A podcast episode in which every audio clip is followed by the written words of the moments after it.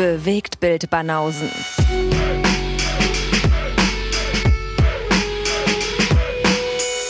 Filme, Kino und Serien, bis ihr kotzt. Na? Die professionellsten, informativsten und besten Filmrezensionen in deutschsprachig, die ihr hören könnt. Die euphorischsten offenbar. Wie geil. Aber vorgetragen von zwei Idiots, wollte ich Mhm. noch dazu hin, hinzufügen. Ja. Mehr sind muss wir? man unbedingt, ja, weil all diese Sachen, weiß ich nicht. Aber ja, warum nicht? Weiß ich nicht. Klingt unentschlossen. Klingt so, als würdest du uns anders verkaufen. Naja, ich bin ja mit Superlativen immer so ein bisschen vorsichtig, Ach so? glaube ich. Ich habe uns gerade als ich? Idiots, glaube ich, bezeichnet. Insofern, äh, die Superlative geht eher in die andere Richtung. Mhm. Möchtest du den Raum, äh, möchtest du lieber ein bisschen Raum lassen, ja? Du sagst die kompetentesten, deswegen weiß ich nicht. Total. Aber ich meine, das ist in dem Bereich ja sowieso schwer zu definieren. Wer oder was ist da kompetent? Vielleicht sind wir auch die ironischen. Vielleicht das. Vielleicht ist das die Superlative, die passen würde. Mhm. Man weiß nicht, man weiß nicht. In jedem Fall sind wir die Bewegtbildbanausen, Freunde. Yes. Und Freundinnen natürlich. Ja, wir haben einige weibliche Zuhörer da draußen. Also auch an die sieben Stück, äh, schön groß. Als Stück habe ich euch bezeichnet gerade. wir sind nämlich hier sehr Nett politisch von dir. korrekt. Mhm. Das ist so wie mit den, äh, ja, wie mit den Gummibärchen im Zeitungsladen. Sieben Stück bitte. Sieben Stück davon. Mit den Gummibärchen im Zeitungs... Ach so. Das wird dann, also wenn du ein kleiner Junge bist, w- w- Ja, ja. fügst halt überall Stück dazu, Ja. wenn du was willst. Vier Stück Autos. vier Stück Pizza, ja, genau. Ja. Vier, Auto, vier Stück Autos. Mhm. So ist das. Ja. Ja, und wir sind's. Wir sind wieder zurück und äh, delivern zum Wochenende auch am äh, Freitag. Also Yep. für die, die es nicht wissen, wir bringen Dienstag eine Episode raus, wir bringen Freitag eine Episode raus. Vielleicht äh, haben wir ein paar neue Zuhörer und Zuhörerinnen. Mhm. Und wir bringen sogar sonntags auch noch eine Episode raus. Für diejenigen, die uns bei Patreon und Steady supporten. Ja, für zahlende Gäste. Für zahlende Gäste. Also unterm Strich nehmen wir drei Episoden die Woche auf. Und damit haben wir ein ganz gutes Output, Output was, äh, was Podcasts angeht. Mhm. Also, wir sind vielleicht nicht die Besten und wir sind vielleicht nicht die sympathischsten. Aber die fleißigsten. Ah, wir sind auf jeden Fall die fleißigsten. Ja, da sind wir schon oben mit dabei. Also da kannst du nichts gegen sagen. Ja, Da sind wir schon sehr konkurrenzfähig. naja, das stimmt wohl. Ich finde es auch mal wieder lustig, wenn wir dann irgendwie neue Gäste haben und man denen unsere Liste freischaltet. Ja, die rasten aus. Die, die Reaktionen sind zum Teil schon lustig, ja. Das stimmt. Da Weil da steuern wir jetzt schon hart auf die 3000 zu, oder? Ja, ja, auf jeden Fall. Ich, ich äh, aktualisiere die Tabelle auch ein bisschen rückwirkend. Insofern dürften wir 3000 bald voll haben, definitiv. Also fehlen, glaube ich, noch 80 Filme in der Tabelle und äh, die ist ja immer so zwei, drei Episoden ähm, im Rückstand. Mhm. Also müssen wir mal durchrechnen, aber vielleicht kriegen wir das hin, dass wir die 3000. Episoden äh, Rezension noch auf dem Schirm haben. Was würdest du schätzen, wie viel von den 1001 Filmen, die der Herr Schneider in seiner Liste zusammengestellt hat, haben wir hier schon abgehakt? Wie viel wir abgehakt haben. Ja. Oh, das ist nicht so leicht zu sagen, weil ich sehe natürlich, wie viel ich gesehen habe, aber Teil davon war ja auch vor dem Podcast, ein Teil kann ich davon. Ja, Ähm. und jetzt auch mal ungeachtet dessen, dass sich die Liste ja auch verändert über die Jahre. Jetzt Ja. einfach nur mal so grob. Also, Ja, das ist aber nicht viel. Also die schmeißen mal zehn Filme raus oder so und holen Ja, mal eben. zehn neue rein. Also das ist jetzt nicht allzu, allzu krass, die großen Veränderungen von Jahr zu Jahr. Und ich arbeite ja immer dieselbe Liste durch. Das ist ja die, die vor drei, vier Jahren rausgekommen ist. mhm. Das heißt, ich habe jetzt nicht so, dass ich immer die Filme update. Vielleicht mache ich das dann, habe ich ja schon mal gesagt, glaube ich, wenn ich die Liste komplett durch habe, gucke ich vielleicht, dass ich die, äh, dass ich die rausgefallenen oder neu dazugekommen noch, äh, Ja. noch vervollständige. Aber im Moment äh, bin ich ja nur an der einen Liste dran. wie weit Viel. bist du da aktuell? 40 Prozent, glaube ich. Okay. Irgendwas in dem Dreh. Ich könnte mir vorstellen, dass das auch ungefähr hinkommt. Dass Ja. so 400 von den 1000 haben wir bestimmt. Dann steuern wir auf die Hälfte zu. Ah ja. Das ist schon ordentlich. Ey, und unser erster Film ist ja auch auf dieser Liste. Der ist auch auf der Liste, ja. Crazy. Mhm. Ja, wir haben ja immer wieder welche davon, deswegen es wäre mal eine interessante Statistik, aber ich glaube, das ist für unseren Azubi auch ein bisschen viel verlangt, das Ja. rauszufinden, oder? ist egal, ob es zu viel verlangt ist. Also dafür wird er bezahlt oder halt nicht bezahlt, Muss er durch. um unlösbare Aufgaben zu, äh, zu bewältigen. Ja, liebe Grüße an Dennis. Außerdem hätte ich gerne, Dennis, ich hätte gerne eine Statistik, ähm, wie viel Serien ich äh, prozentual im Gegensatz zu den Filmen gucke pro Jahr. Und dann hätte ich noch gerne Statistik, wie oft ich Pasta esse im Jahr im Vergleich zu Fleisch. Das wollte ich auch nochmal aufstellen. Ja, manchmal Ja. kombinierst du das ja auch. Manchmal kombiniere ich das, deswegen, also es äh, ist eine kleine Herausforderung, aber Mhm. ich traue dir das zu, dass du es hinkriegst. Also es sind so, es sind so haben wir dir ein paar Hausaufgaben gegeben über den Sommer jetzt. Ja. Hast Ja, du wieder ja. ein bisschen was zu tun. Er hat ja sonst nichts zu tun. Hat ja sonst nichts zu tun, ja. Mischt er jetzt wieder mit beim Punkteraten, ist ja auch wieder, wieder gut dabei, seitdem er wieder eingestiegen ist, hat er irgendwie zwei Monate Pause gemacht und äh, zeigt das den, den Neulingen, dass er es noch drauf hat. Ah ja? Ja, Wie geil, echt? Ist er, ich hab's, ich verfolg's ja nicht. ja, der ist gut dabei. Erzähl, ist er eingestiegen, ist er wieder eingestiegen und gleich oben mitgemischt, ja? Erik äh, ist auch gerade sehr in Form. Also der hat ja, der hat ja letzten Monat gewonnen Mhm. und mischt jetzt auch wieder oben mit dabei. Olli ist eigentlich mal meistens da oben dabei. Also irgendwas machen so die, die Jungs machen die letzten drei, vier Monate immer was richtig, weil die, äh, das sind irgendwie immer dieselben. Hm. Also klar, hier, äh, Udo Wales und so ist, ist auch noch gut dabei, aber es sind so ein paar, die tippen oft auch mal komisch so. Also, so, keine Ahnung, da gab es so Folgen, wo wir drei Auftragsfilme haben, wo wir halt vorher raten mit Gast und so. Und die tippen dann irgendwie auf anderthalb Stunden Laufzeit und, äh, und hier irgendwie, keine Ahnung, minus 0,5 zu minus 1, wo ich denke, nee, die, das sind dann die Folgen, wo es dann minus 10 zu minus 8 dann ausgegangen ist. Hm. Also teilweise sind die Tipps seltsam. Na, Mut zur Lücke. Ja, also ich würde euch als Tipp mitgeben, achtet auf die Filme, ob es Auftragsfilme sind und welche Auftragsfilme da vorkommen und dann versetzt euch in die Lage, ob die leicht zu raten sind oder schwer zu raten sind. Also Ja, aber das ist ja das Vorherraten hat halt schon ein bisschen was durcheinander gebracht. ja, durchaus, aber ich glaube, es gibt den einen oder anderen, die äh, machen das halt so aus dem Bauch raus. Und wenn ich halt Scarface auf dem Vorschaubild sehe, kann ich mir vorstellen, ist es bei uns beiden aus unserer Perspektive leichter, die Punkte so ein bisschen in die richtige Region zu packen, als jetzt das Blau des Kaftans als Beispiel. Ja, Weißt du, und das muss man halt so ein bisschen mit einkalkulieren. Also Ja. ist halt ein bisschen äh, mehr Nachdenken gefordert.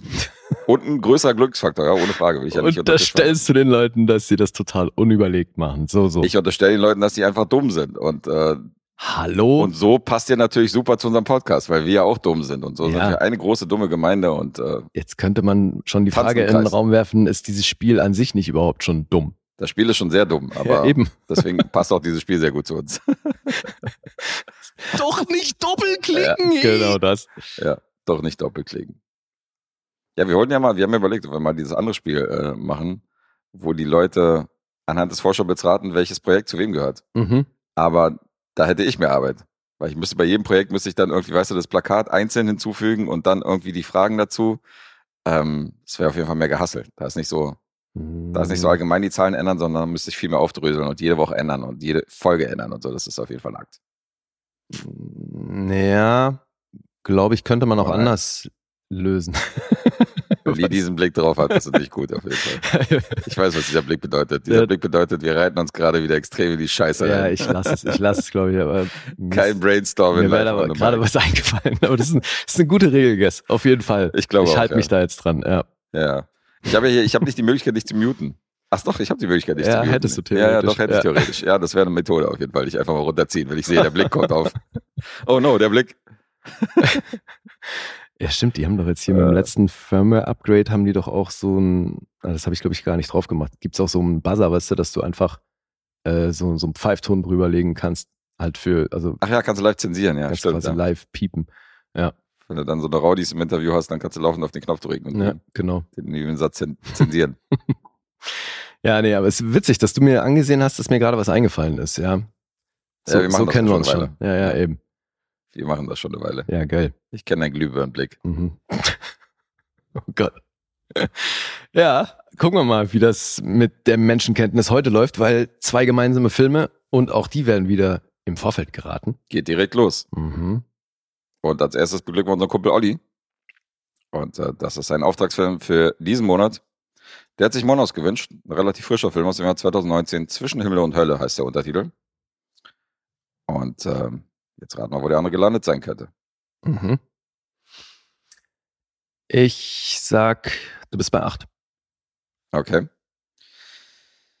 Äh, Ich, das ist wieder, ich habe diesmal im Vorfeld drüber nachgedacht und äh, bin zu dem Entschluss gekommen, dass das hier eine ziemliche Spanne sein könnte, weil das könnte auch einer der Filme sein, die dir auf den Sack gehen und wo du die Handlung vermisst und wo du hier einiges auszusetzen hast. Insofern wage ich es mal und gehe eher in den unteren Bereich. Also so eher den unteren als den oberen Bereich und sage äh, sechs. so sieht das aus, wenn du davor drüber nachdenkst, ja. Ja, ist ja trotzdem eine gewisse Spanne. Ich habe mich ja nicht, ich habe mich ja nicht entschieden. Ich sag eine 6. Okay. wollte fünfeinhalb sagen. Also jetzt fürs Protokoll. Ich sage jetzt eine sechs, aber ich habe tatsächlich noch zu fünfeinhalb tendiert. Mhm, mhm. Okay. So, so. Glaubst du also, dass mir das unter Umständen nicht gefallen hat? Sehr Mhm. interessant. Ja. Könnte sein. Hatte, hat Potenzial dazu, dann drücken wir es mal so aus, weil Mhm. Vielleicht ist es dasselbe, was ich auszusetzen habe an dem Film. Aber gucken wir mal. Oh nein. Ja. Also Alejandro Landes hat diesen Film inszeniert. Das ist ein Brasilianer. Mhm. Äh, Das Drehbuch hat er zusammengeschrieben mit Alexis de Santos, von dem ist eventuell kennt einer Blue aus dem Jahr 2006. Der hat nicht allzu viel gemacht und hier stecken ganze zehn Produktionsliner tatsächlich hinter dem, äh, hinter dem Film. Habe ich mal durchgezählt. Also das ist wirklich sehr wild. Ja, und der Herr bringt's nur auf drei Credits aktuell. Deswegen, der ist auch Jahrgang 80, also noch ein relativ junger Bursche. Hat noch nicht allzu viel gemacht. Ja, aber mit dem Film schon, also zumindest mal so in unserer Bubble, dann doch ein bisschen für Aufsehen gesorgt. Ja. Oder? Definitiv. Und ähm, ich erinnere mich noch direkt, weil dieser Film, also das siehst du auch im Einspiel, dass er so gut wie nichts reingebracht hat. Das liegt daran, dass dieser Film mitten in der Corona-Hochzeit rausgekommen ist. Hm. Und als damals die Kinos wieder geöffnet haben, da waren ja die ganzen Blockbuster wurden ja verschoben, Ja. alles wurde ja irgendwie nach hinten verlegt und da liefen ja kaum irgendwelche Filme, die man sich angucken konnte. Hm. Und das war einer von den Filmen, wo ich überlegt habe, okay, für den könnte man eventuell ins Kino gehen. Das war noch diese Zeit mit Abstandsregeln und du musstest Ja. mit Maske ins Kino und Co. Und ich habe damals überlegt, ob ich Monos gucke, weil ich fand den Trailer eigentlich ganz cool, Mhm. aber ist dann doch nicht dazu gekommen. Also das war einer der Filme, die ich, äh, wo ich fast wieder mein Kino-Comeback irgendwie gestartet hätte mit dir und wo ich den Vorschlag, äh, den ich damals vorgeschlagen hätte fast. Hm.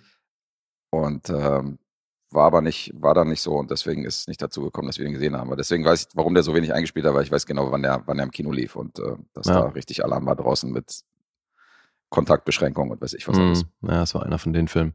Ja. Gut, jetzt ist das aber auch eben ein brasilianischer Film, unter anderem.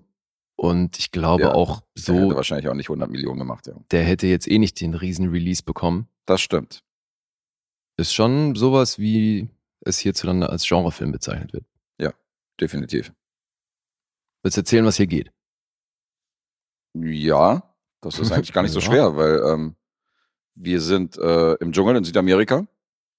Wir sehen eine, ja, es mutet so ein bisschen an wie so eine Rebellentruppe, die aber aus sehr, sehr jungen Herren und Damen besteht. Also die sind noch nicht mal 18, die meisten von denen. Sind alle bis an die Zähne bewaffnet und ähm, haben sich irgendwo verschanzt im Dschungel, in den Bergen. Also es ist auf jeden Fall in einer, in einer freien Wildbahn, da ist keine Stadt weit und breit zu sehen. Und was man noch wissen sollte, ist, dass die eine Amerikanerin ähm, unter Kontrolle gebracht haben. Hier haben wir wahrscheinlich die namhafteste Dame im Cast, die wird gespielt von Julia Nicholson. Mhm. Hat man zuletzt gesehen als äh, Mutter von Marilyn Monroe. In Blonde zum Beispiel war sie zu sehen, oder in Masters of Sex und tausend anderen Serien und Filmen. Ja. Die ist schon sehr präsent, die Dame, mit sehr viel Sommersprossen. Und äh, dann habe ich noch einen von den Rebellen erkannt. Das ist Moises Arias. Ja. Das ist der Herr, der bei King of Staten Island zum Beispiel als Tattoo-Leinwand dient. Mhm. Bei Kings of Summer habe ich den noch gesehen und dachte so, okay, die beiden kenne ich definitiv. Ja. Und äh, ich glaube, ich hatte ich glaube, ich hatte keinen Film, wo ich die äh, Trivia Facts mir selbst zusammengereimt habe, wie bei Monos jetzt gerade.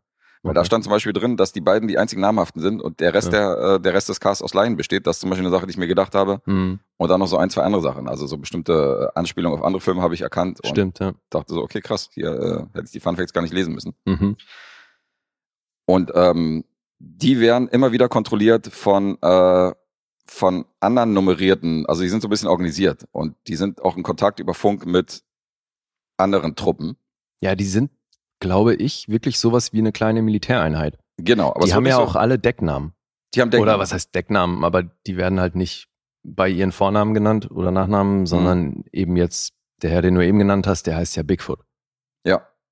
Dann haben wir einen Rambo und so, genau. Das sind Ja. alles so, alles so äh, äh, Codenamen, genau. Mhm. Und ähm, aber wir wären nicht so richtig, also wir wären nicht so richtig drauf gestoßen, was jetzt die Mission ist, was die da machen. Nee, auch das Land wird ja nicht genauer Nee. definiert. Wir wissen halt nur eben aufgrund der Sprache und wie es da aussieht, gehen wir davon aus, dass das in irgendeinem südamerikanischen Land Ja. in den, entweder in den Anden oder halt irgendwo in der Bergregion ist. Ja, ja. Aber wie jetzt diese Ärztin da hingekommen ist, warum die jetzt bei denen ist, wir sehen Genau. halt, dass die immer fotografiert wird mit Zeitung, sodass Ja. man sieht, okay, die lebt noch. Die wird da Aber- als Geisel gehalten, aber was die mit der wollen oder was die genau generell bewirken wollen, das kommt nicht raus, ja. Ja, der Film hält sich halt einiges so ein bisschen offen. Aber die müssen da eben ihren Posten bewachen Genau. und sind da stationiert. Und dann sehen wir ja auch in so kleineren Sequenzen, wie die gedrillt werden. Und die werden gedrillt. Kleinere Sequenz war ein gutes Stichwort, weil ähm, der Herr selbst, der dann irgendwie vorbeikommt und äh, der definitiv das Sagen hat, auf den alle hören müssen, ist auch nicht der Größte. Na, Was denn? nicht der Größte. Na komm, Das ist ein bisschen wertend jetzt. ist überhaupt nicht wertend. Ich würde über mich auch sagen, ich bin nicht der Größte. Also das ist ja wohl, Ah, wenn okay. ich das über mich sage, dann ist es ja wohl Der Selbstreflektierte Guest hier. der selbstreflektierte Guest. Das habe ich auch noch nie gehört von dir. Ja, siehst du? Das ist eine Premiere. Nach bald 300 Folgen gibt's mal wieder was Neues. Schön. Selbstreflexion, ja. Eine neue Eigenschaft ist dazugekommen nach Auf 300 jeden Folgen. Fall. So, hier ein neues Skill freigeschalten.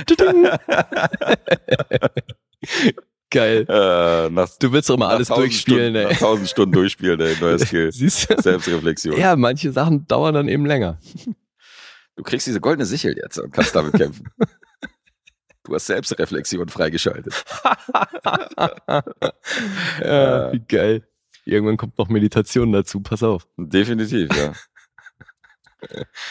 ja, und ähm, die werden natürlich so gedrillt, dass, dass die auch streng ihren Aufgaben äh, durchziehen. Und unter anderem wird ihnen eine Kuh gebracht von einem, äh, von einem Nachbardorf. Und dann heißt es so, diese Kuh ist absolutes wertvollstes Hab und Gut, was ihr hier kriegt. Wenn der was passiert, dann wird das große Konsequenzen haben und haben jetzt einen auserkoren, du bist verantwortlich für diese Kuh. Mhm. Die gibt leckere Milch. Ihr könnt logischerweise dann irgendwie frühstücken und essen und äh, trinken von dieser Kuh. Aber der darf nichts passieren. Das heißt, das ist wieder eine dieser Aufgaben von wegen, so werdet ihr, so werdet ihr gedrillt. Und ähm, ja, weiß ich nicht. Also der Kuh wird dann was passieren und äh, dann, dann nehmen die Probleme so ein bisschen ihren Lauf. Und äh, irgendwann geht's dann aus diesem Stützpunkt auch raus in den, in den Dschungel. Mhm. Das, soweit würde ich erzählen. Okay. Ich weiß nicht, ob du noch was hinzufügen würdest. Nee, inhaltlich nicht. Es gibt äh, diverse Reibereien natürlich in der Truppe. Es gibt äh, diverse Fluchtversuche dieser besagten amerikanischen Ärztin. Mhm. Und ähm, ja, das ist so ein bisschen Apokalypto. Das ist so ein bisschen City of God, halt bewaffnete Kinder. Das ist auch so ein bisschen Herr der Fliegen natürlich der in erster Fliegen, Linie. Definitiv, ja. Das sind so, äh, also es sind so verschiedene Filme, die dir, die dir immer wieder so ein bisschen um die Ohren geknallt werden, wo ich denke, ja, hat er sich schon ein bisschen was abgeguckt hier links und rechts in der Mhm. Filmgeschichte. Na, Und was glaubst du, war der Ansatz, das so allgemein zu halten oder dass man so keinerlei Informationen kriegt über das Setting? Gute Frage. Was wollte der damit? Also entweder ist es natürlich ein künstlerischer Kniff, aber es ist natürlich auch immer leicht gesagt. Ja, wem Weil oder es- was sollte der dienen? Naja, so dass du selbst eine Menge reininterpretieren kannst oder dass du dir selber halt das so hinbiegen kannst, wie du Bock hast. Mhm. Die zweite Erklärung wäre, dass sie einfach zu faul waren, dann eine Story drum zu, drum zu stricken oder, äh, weißt du, oder weil es dann zu aufwendig gewesen wäre, da eine Background-Geschichte noch aufzubauen oder weiß ich was alles, weil mit 1,8 Millionen Budget ist das halt kein großer Film.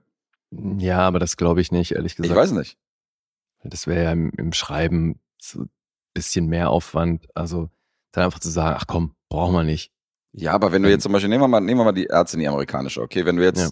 noch mal eine Szene drehst, wo sie entführt wird irgendwo aus einer, aus einer westlichen Stadt oder so, weißt du, und äh, im Flugzeug irgendwie abgeschleppt wird oder was auch immer. Das ist auf jeden Fall, wäre das ein höheres Budget und eine zusätzliche Szene, die vielleicht die Dreharbeiten erschwert hätte. Ja, aber ob du's, also ich kenne ja auch Drehbuchautoren und so hin und wieder habe ich mich dahingehend auch schon mal mit einem unterhalten und die meisten haben erzählt, dass wenn die was schreiben, ist, muss das für sie schon so wasserdicht sein, erst recht, wenn die so eine eigene Welt erschaffen, Mhm. müssen die für sich im Grunde jede Frage beantworten können.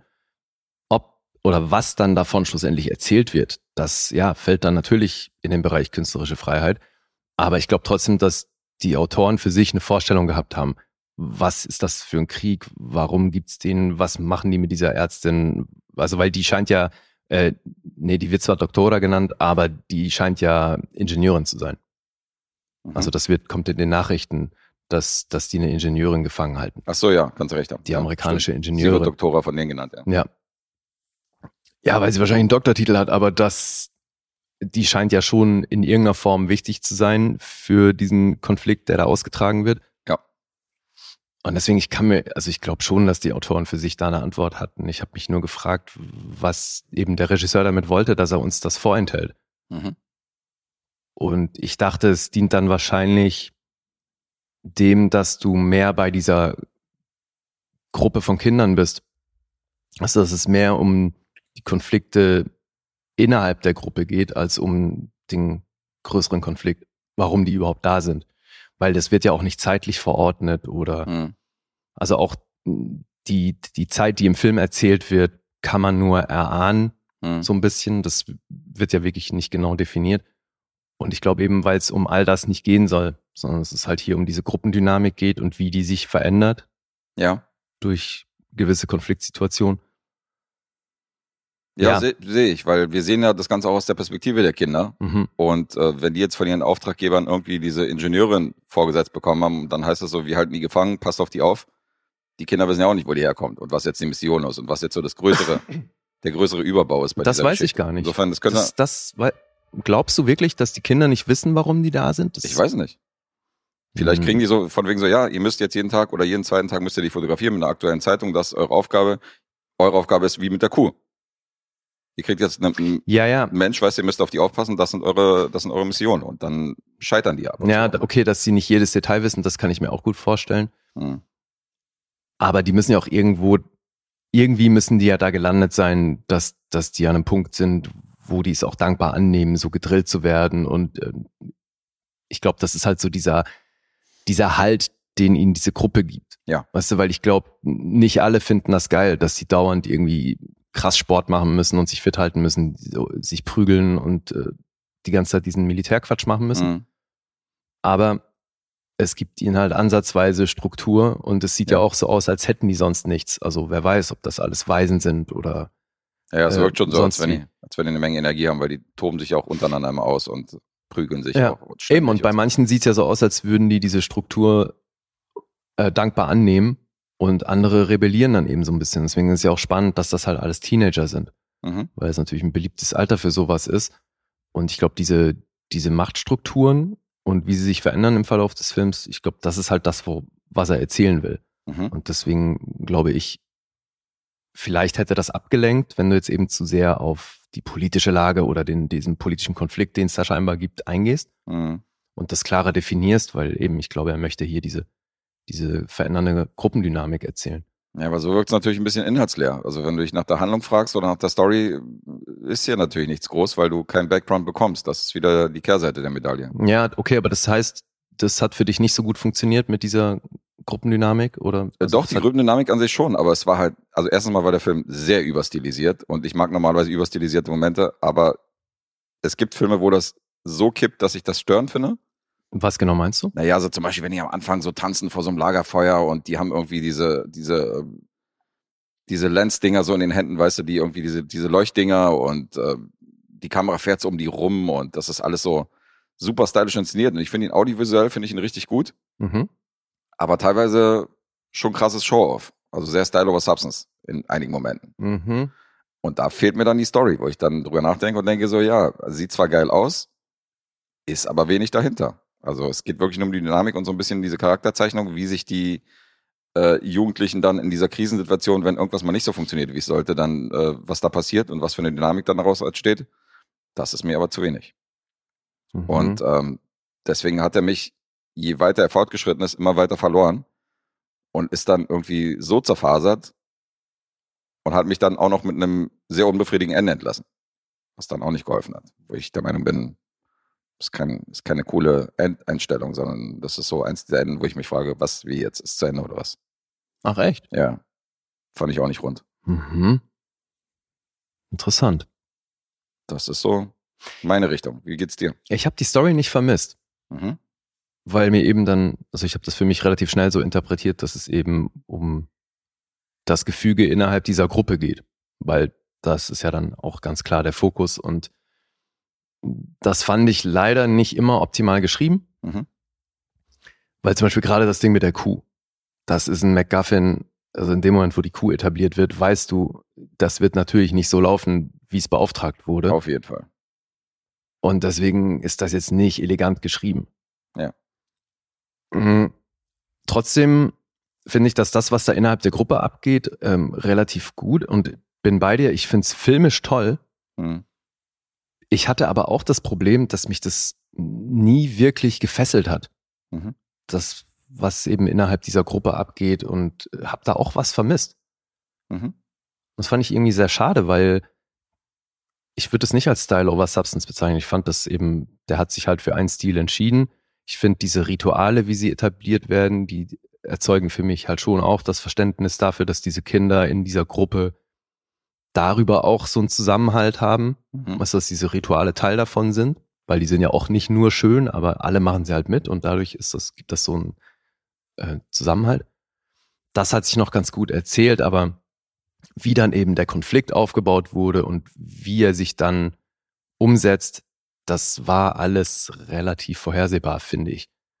Und ich war nicht genug bei den Figuren, dass mich das eben emotional irgendwie groß gepackt hat. Ich fand das trotzdem gut, Mhm. aber eben was wirklich gefehlt hat, ist, dass mich das so fesselt und Dass sich das ich, komplett reinzieht. ja. ja, da bin ich nicht weit von entfernt. Also ich würde das definitiv auch nicht als schlechten Film bezeichnen. Und ich finde, der macht einiges richtig und sieht gut aus. Ja, ich fand es schon sehr stylisch, Ja. stellenweise. Ja, ist es auch. Das ist natürlich auch eine echt dankbare Kulisse, Voll. weil das haben die halt alles an echten Sets gedreht und das sieht man. Ja, es sind schon teilweise wirklich krasse Aufnahmen und äh, man sieht eine Menge von der Natur da, wo du denkst, Alter, es sieht schon, sieht schon geil aus. Ja, und wenn die da durch diesen Dschungel rennen, das ist stellenweise auch echt krass, Mhm. finde ich. Und haben ja definitiv alles selbst gemacht, also weil der wird garantiert nicht mit einem Riesenaufwand gedreht, hat man ja eben auch einem relativ kleinen Budget gesehen. Mhm. Haben wir schon gesagt, was er gekostet hat? Äh, 1,8 Millionen habe ich erwähnt, genau. Ja. Ja, ich habe auch erwähnt, in der Corona-Zeit rauskommen, deswegen nur 1,9 Millionen eingespielt, also plus minus. Da blieb auf jeden Fall nicht viel hängen. Ja, Aber gut, ich meine, mit 1,9 Millionen Einspieler auf der anderen Seite könnte ich, glaube ich, auch glücklich schätzen in dieser Zeit. Da ist ein bisschen zumindest was reingekommen. Hätte auch schlimmer ausgehen können. ja, ja. Also zumal es ja nicht allzu viel Werbung für gab. Mhm. Deswegen war das unter Umständen, also viel verdient haben die bestimmt nicht damit. Nee. Aber ist gerade so in Genrekreisen schon recht beliebt, oder? Ja, polari polarisiert definitiv auch. Also es gibt ein paar Leute, die ihn richtig, richtig gut finden. Also bei Olli äh, offensichtlich viereinhalb Sterne bewertet und so ein paar andere Leute mögen den auch sehr, aber es gibt auch ein paar, bei denen er so bei drei Sternen steht, die auch nicht so ganz die Faszination verstehen. Mhm. Also ist alles dabei. Okay. Kann ich verstehen. Aber ich glaube, jemand, der den so richtig scheiße findet, eher selten. Kann ich mal aufrufen hier. Ja, check mal. Hast du noch was? Nö, wir können die Zahlen vorlesen. Ja, dann mach Und haben wir noch nicht erzählt, dass der Rated R ist und eine Stunde 42 geht. Ja, gibt Das- das Body Count, genau. War dir offenbar zu lang, ne? Ja, dadurch, dass mir die Story, dass ich die Story vermisst habe, hatte der schon gewisse Längen gehabt, richtig. Hm. Obwohl der per se nicht lang ist. Nee, das ist so, wie ich meinte. Also die meisten sind tatsächlich so bei dreieinhalb, drei. Und dann gibt's auch die, die äh, vier und viereinhalb Sterne geben. Mhm. Also ist alles dabei, aber hier ist keiner, der den irgendwie mit anderthalb, zwei Sternen oder so bewertet. Also Ja, siehst du, ich hätte Kommt gedacht, dass, dass du den auch echt atmosphärisch findest. das, da liegt's ja gar nicht mal so falsch. Also atmosphärisch fand ich ihn ja, aber ich habe da ein bisschen was vermisst auf der anderen Seite. Hm. Das Hm. ist ja das Ding. Er, er sieht ja wirklich schön aus. Also das äh, kann ich ihm nicht vorwerfen. Mhm. Hoffi viereinhalb, Alter. Hoffi, was ist da los? Nee, aber der ist auch manchmal komisch, ey. Er zerlegt ja auch gerne irgendeine Scheiße in einem Film und hier hat er nichts vermisst, offensichtlich. Muss ich mal reinhören, haben sie offensichtlich äh, auch besprochen bei sich. Mich, ich mich überrascht das gar nicht, dass Hoffi den so gut findet. Nee? Nee. Siehst du hier die Apoka Apocalypse Now hier Parallelen oder was? So weit würde ich nicht gehen, aber Durchgeknallt im Dschungel. ich finde den schon recht stilsicher. Mhm. Und ich glaube, dass Hoffi das auch zu schätzen weiß. Naja. Schauen wir, wo wir gelandet sind. Ja. Ich bin bei siebenhalb. Du bist bei siebeneinhalb. Mhm. Das ist sehr schön, weil ähm, du bist auch anderthalb Punkte daneben. Ich bin bei sechseinhalb. Ah, okay, wie witzig. ja. Starten wir beide mit minus 1,5, dann ist es zumindest ausgeglichen. Oh fuck. Ja. Krass. Ich habe dich äh, zu tief angesetzt und du hast mich zu hoch angesetzt. Das ist auf jeden Fall witzig. Mhm. So kann es bei manchen Filmen sein. Spannend. Ja, Monos, bin trotzdem sehr froh, den gesehen zu haben. Ja, Schneiderliste abgehakt, einen weiteren Film. Insofern danke dafür. Mhm. Hätte ihn wahrscheinlich auch nicht so schnell gesichtet, äh, wenn es kein Auftragsfilm gewesen wäre. Und jetzt sind wir ja unterm Strich wirklich nur einen Punkt voneinander entfernt, oder? Du warst bei 6,5. hast du Ja, gesagt. 6,5 zu 7,5. Das ist nicht tragisch, das stimmt. Mhm. Aber krass. Also, ich dachte, hier ist so viel Potenzial, weil es gab schon, wir hatten einige Filme in, dieser, in diesem Podcast, die halt toll aussahen, aber wo du halt trotzdem eine Menge vermisst hast, wo du gesagt hast, ja, aber worum ging es denn hier letztendlich? Und äh, dadurch hatte der Film halt Längen und so. Und ich dachte, das wirst du hier auch anbringen. Mhm. Da habe ich dich ein bisschen falsch eingeschätzt. Da hast du dann, dass du das nicht vermisst, hätte ich nicht gedacht. Ich dachte Tja. so, okay, wenn mir das sogar auffällt, Ja, der recht tolerant ist bei sowas, dann äh, muss der Lee das auch sehen. Fehlanzeige. Ja, nee, wie gesagt, fand den recht atmosphärisch darüber. Okay. Cool. Und ich habe mich auch gefragt, ob das jetzt an den Schauspielern liegt, Mhm. dass mich das nicht so fesselt, weißt du, dass sie das vielleicht an, einfach anders hätten spielen müssen oder so, oder ob es die Inszenierung ist, aber das kann ich gar nicht so richtig, ich kann es gar nicht an einem Punkt festmachen. Ja, weil sonst weißt du ja, okay, das hat dir nicht gefallen, wie das gespielt worden ist. Ja, und eben. so. Und fällt dir hier, ich auf, kann an dem nicht viel kannst. aussetzen, so, weil ich fand es jetzt auch nicht schlecht schauspielerisch, aber Eben. es hat mich eben nicht so gepackt. Mhm. Tja, Naja, ganz anders bei meinem nächsten Film. Das Bin war nämlich ein Los. Und den habe ich gleich zweimal geguckt, weil ich hatte mir den schon angeguckt und dann kam Dave mit der 4K an. ah, jetzt Blockbuster-Alarm. Ja, Mhm. wir haben gerade über den fünften Teil gesprochen. Jetzt ist der dritte dran. Indiana Jones and the Last Crusade. Wilde Chronologie hier. Ja, ich habe den ja eben das letzte Mal irgendwie ausgesetzt und dann kamst du ja mit dem Blockbuster an, deswegen hat das, glaube ich, War aber gut, ja. gepasst. Also jetzt haben wir heute natürlich auch noch einen gemeinsamen Blockbuster. Und ich dachte, bevor ich den jetzt ewig aufschiebe, bringe ich den mal. Ja, finde ich aber gut. Haben wir nicht so einen Überschuss an Indiana Jones in der letzten Episode gehabt, sondern teilen das auf zwei Episoden auf. Siehst du, das habe ich mir noch gedacht, dass du das auch gut findest. Ja, ja, ich mag das. Ich mag Ja. das, wenn das mal ein bisschen gesplittet wird. Nicht sämtliche Teile in einer Episode haben. Aber ähm, ja, Grüße an Dennis, von dem ist der. Ja, Und April 23 hat er den reingeschmissen. Richtig, nicht, nicht zu verwechseln mit Azubi Dennis. Ich erwähne das immer wieder. Das ist hier Dennis mit einem N. Mhm. Schönen Gruß dahin. Ja. Und Indiana Jones und der letzte Kreuzzug, wie er auf Deutsch heißt, der ist halt auch aus der IMDb Top 250 auf Platz 116. Oh. Hat ganze drei Oscars gewonnen, äh, drei Oscar-Nominierungen gehabt, einen gewonnen. Mhm. Sound Editing war das, dann war er noch für Sound nominiert und für Music. Und ja, also ich habe den schon diverse Male gesehen. Also bin da jetzt nicht auf dem Stand von Second Jan, der den ja irgendwie Auswendig kann. eher irgendwie im dreistelligen Bereich geguckt hat. Alter. Aber ich habe den schon auch echt oft gesehen. Wie geht's dir da? Nicht oft. Also den wahrscheinlich am seltensten, seltensten von, den, von der alten Trilogie. Äh, ich glaube zweimal oder so. Okay. Krass. Na gut. Du magst den zweiten am liebsten, ne? hast du ja schon mehrfach gesagt. Ich mag den zweiten am liebsten und die sind halt direkt in meiner Kindheit gewesen. Der erste und zweite. Der dritte kam ja Ende der 80er, da habe ich schon tausend andere Filme geguckt. Mhm. Da war ich jetzt nicht mehr so super hyped auf Indiana Jones und ähm, fand ihn auch cool, aber jetzt nicht so, dass ich den jetzt jede Woche nochmal geguckt habe. Mhm. Ja gut, also so war es bei mir auch nicht. Es war ja so ein bisschen, also da kann man auch so die Filme äh, zeitmäßig so eingliedern. So. Also ich habe ja äh, mit 10, 12, 13 habe ich ja die paar Videokassetten, die wir hatten, habe ich auch 100 Mal gesehen. Mhm. Und je älter ich wurde, desto mehr ist dieses Rewatch-Ding zurückgegangen, dass ich so Filme Ja oft klar, gesehen weil habe. dann die Auswahl größer wird. die logisch. Auswahl wird größer, Ja. richtig, und du hast gar keine Lust mehr, so jeden, die Filme ständig zu gucken. Also, Mhm. Ja, du, also ich habe den halt vielleicht auch, lass es sechsmal oder so sein, dass ich den Ja. geguckt habe. Es ist jetzt nicht so, dass ich den hoch und runter geguckt habe. aber auch für einige der Lieblingsteil. Ja, habe ich auch gesehen, dass Ja. der bei vielen als der Beste genannt wird. Ich könnte mich da, glaube ich, gar nicht festlegen. Mhm. Ich mag die ja alle echt gerne und ähm, der steht den anderen in nichts nach, finde ich. Aber ja, war so ein bisschen Nachklapp aus dem Jahr 89 Mhm.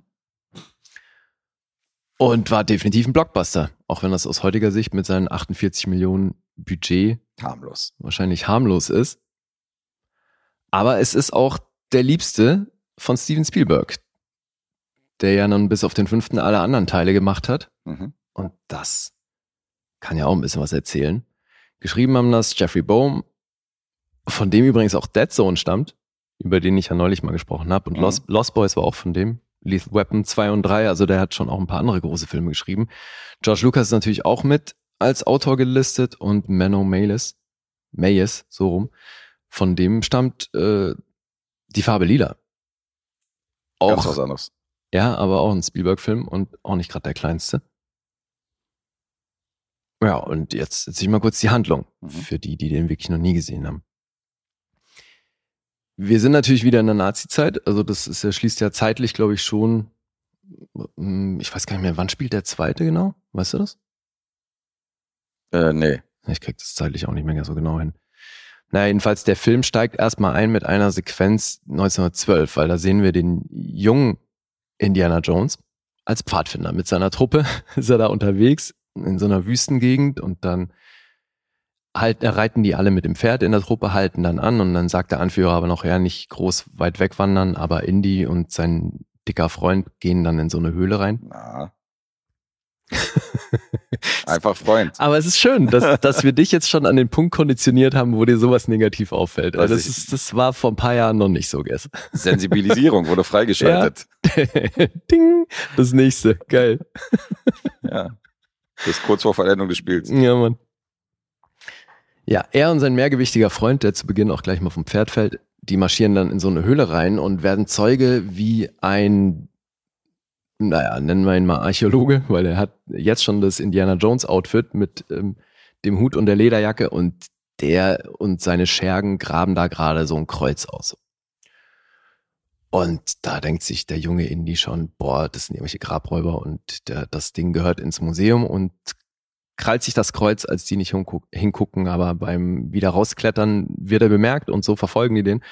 Und dann beginnt eben schon die erste Actionsequenz, weil Indy reitet dann davon, reitet neben einem Zug her, auf den er dann springt und dann wird auf und im Zug gekämpft, beziehungsweise Indy versucht halt davon zu kommen. Und so erfahren wir dann zum einen, wie er an seine Peitsche gekommen ist, wie er die Narbe am Kinn bekommen hat, wie er Mhm. eine panische Angst vor Schlangen entwickelt hat und all das. Die Nummer endet damit, dass er mit dem Kreuz zu Hause ankommt. Sein Vater interessiert sich aber nicht groß dafür, weil der in seinem äh, Kral-Tagebuch rumschreibt. Und als dann endlich der Sheriff dazu kommt, wird Indy enttäuscht, weil der nimmt ihm das Kreuz ab und gibt's an den Herrn, vor dem er jetzt die ganze Zeit geflohen ist, zurück. Und so wird er Zeuge, wie dieses Kreuz verkauft wird an einen düsteren Typen mit Krückstock und Hut. Und dann gibt's ein, also am Ende kriegt Indy dann den Hut von dem Typ aufgesetzt und dann gibt's einen sensationellen Schnitt ins Jahr, boah, ich glaube, wir sind 38 dann und sehen den erwachsenen Indiana Jones in Form von Harrison Ford, der hier schon 46 Jahre alt war zum Dreh Mhm.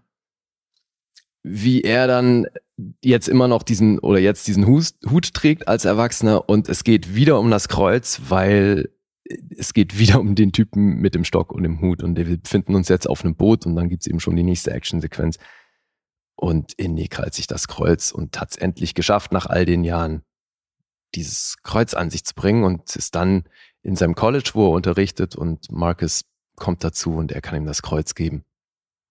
Ins College hat er ein Paket bekommen, so ein kleines im Buchformat aus Venedig.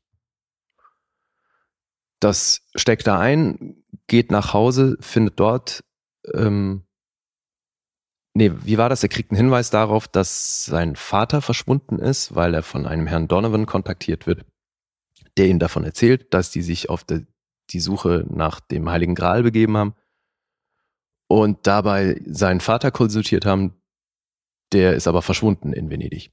Und dann erinnert sich, ja, Moment mal, ich habe ja das Paket aus Venedig bekommen und so hat er nämlich das Graal-Tagebuch zugeschickt bekommen und begibt sich dann selber auf die Suche nach seinem Vater natürlich, der in Venedig verschwunden ist und dann landen sie in Venedig und so geht die Reise los. Ich glaube, viel weiter brauche ich nicht erzählen, außer dass dann natürlich die Nazis ins Spiel kommen, weil die wollen natürlich auch den Heiligen Gral. Und so ist Indy halt hinter seinem Vater her und die Nazis hinterm Tagebuch, weil Ist doch, sie ist, doch halt das, hoffen, so an den Gral zu kommen. ist doch das ungeschriebene Indiana Jones Film reingesetzt, dass in jedem ungeraden Teil äh, die Nazis die Antagonisten sind. Ach so. War nämlich bisher immer Mhm. so. Inklusive des fünften insofern. Ja, Nur bei den geraden Teilen waren es halt irgendwie andere Antagonisten. Ja. Ja, und in jeder Station, die die hier machen, also Venedig, Schloss Brunwald, Iskenderun, du hast immer eine große Actionsequenz. Das kenne ich doch aus dem Bash. Mensch. Kommt mir doch bekannt vorher, die Schauplätze. Ja. Mhm. Ja, und so geht der zwei Stunden, sieben Minuten. Ich finde nicht, dass er zu lang ist, weil das wirklich jetzt auch, wenn ich den innerhalb von, ich glaube, einer Woche zweimal gesehen habe, der hat auch beim zweiten Mal noch genauso funktioniert. Also. Ja, geile Dynamik, besonders zwischen Vater und Sohn.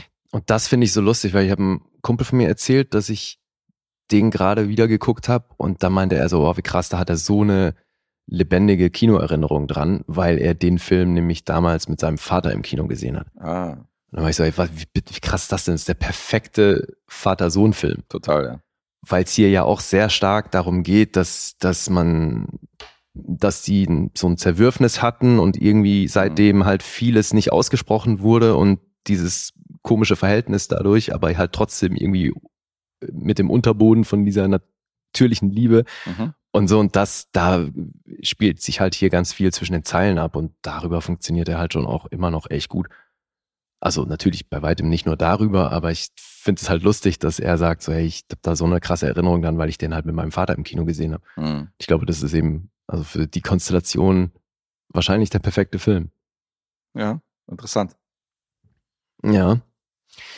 Übrigens, die Narbe am Kinn, deswegen finde ich das ganz lustig, dass sie das in Indies Backstory einbauen, weil die Narbe hat Harrison Ford ja mitgebracht. Also Mhm. die, die war ja nicht von der Maske. Weißt du, wo er die her hat?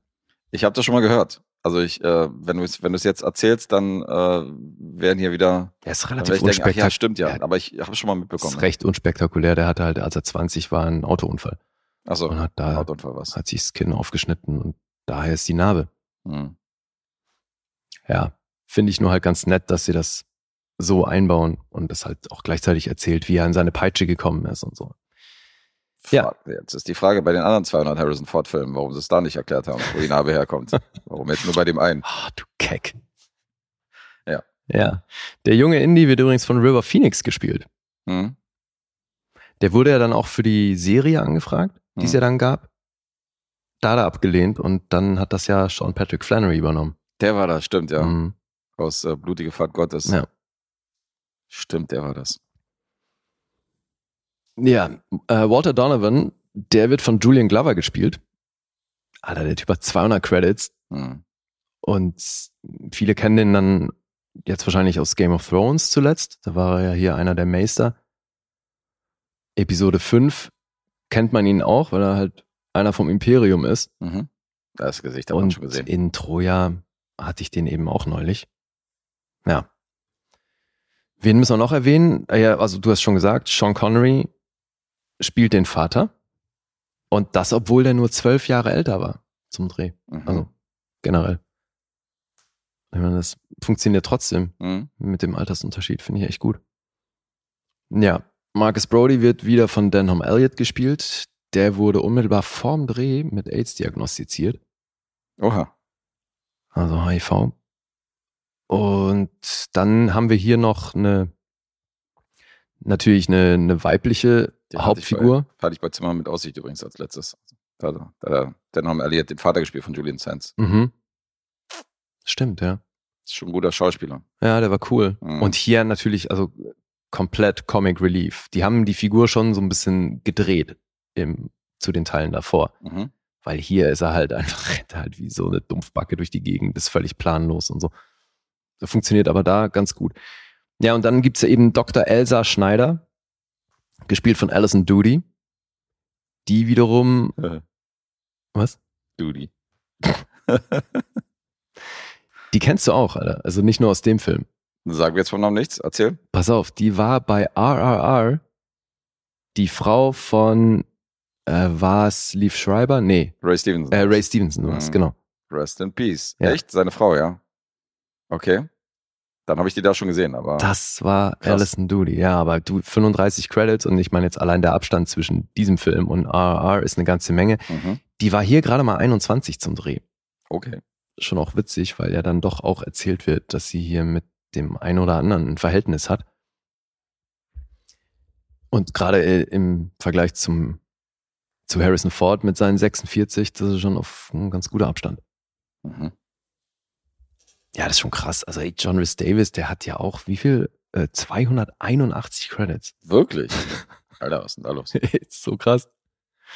Ja, Michael Byrne ist ja auch dabei und ansonsten kann ich noch erzählen, dass Steven Spielberg ursprünglich Big und Rain Man hätte machen sollen. Und bei beiden ausgestiegen ist, um diesen Film zu machen. Auch nicht gerade kleine Filme. Ja. Krass. Rain Man. Mhm. Und die Besetzung von Sean Connery war von Steven Spielberg schon immer so angedacht, weil er das halt auch so ein bisschen als Witz verstanden hat, den Vater von Indiana Jones mit James Bond zu besetzen. Ah. Weißt du? Deswegen, also Alternativen wären gewesen Gregory Peck, Christopher Plummer und John Pertwee. Aber er findet diesen Insider-Witz halt äh, so toll, Hm. Dass er eben gerne Sean Connery haben wollte. Und ich bin froh, dass das geworden ist, weil die Dynamik zwischen den beiden ist sensationell. Ja, gibt nicht viele, zu, die wahrscheinlich Nein sagen zu Spielberg. Das kommt noch dazu. Der hat da wahrscheinlich ein krasses Standing schon gehabt in den 80ern nach Ja, du, Hits. also bei, ganz ehrlich, bei dem Drehbuch hätte es ja wieder eine reelle Chance gegeben, dass Sean Connery das nicht versteht. Diesmal hat er es verstanden, offensichtlich, ja. Aber Alter, ey, wie er sich wieder hier durch den Film nuschelt, ey, bitte guckt euch Sean Connery im Original an. Also, das spricht einfach niemand wie der. Das ist so lustig. Ohne Untertitel keine Chance. Better safe than sorry, sagt er an einer Stelle, Alter. Das ist so geil. Shave. Der Sean Connery. Zum Glück heißt der Sean, ey. Wenn der irgendeinen Namen mit S hätte, könnte er den eh nicht so aussprechen. James Bond. Das ist echt krass.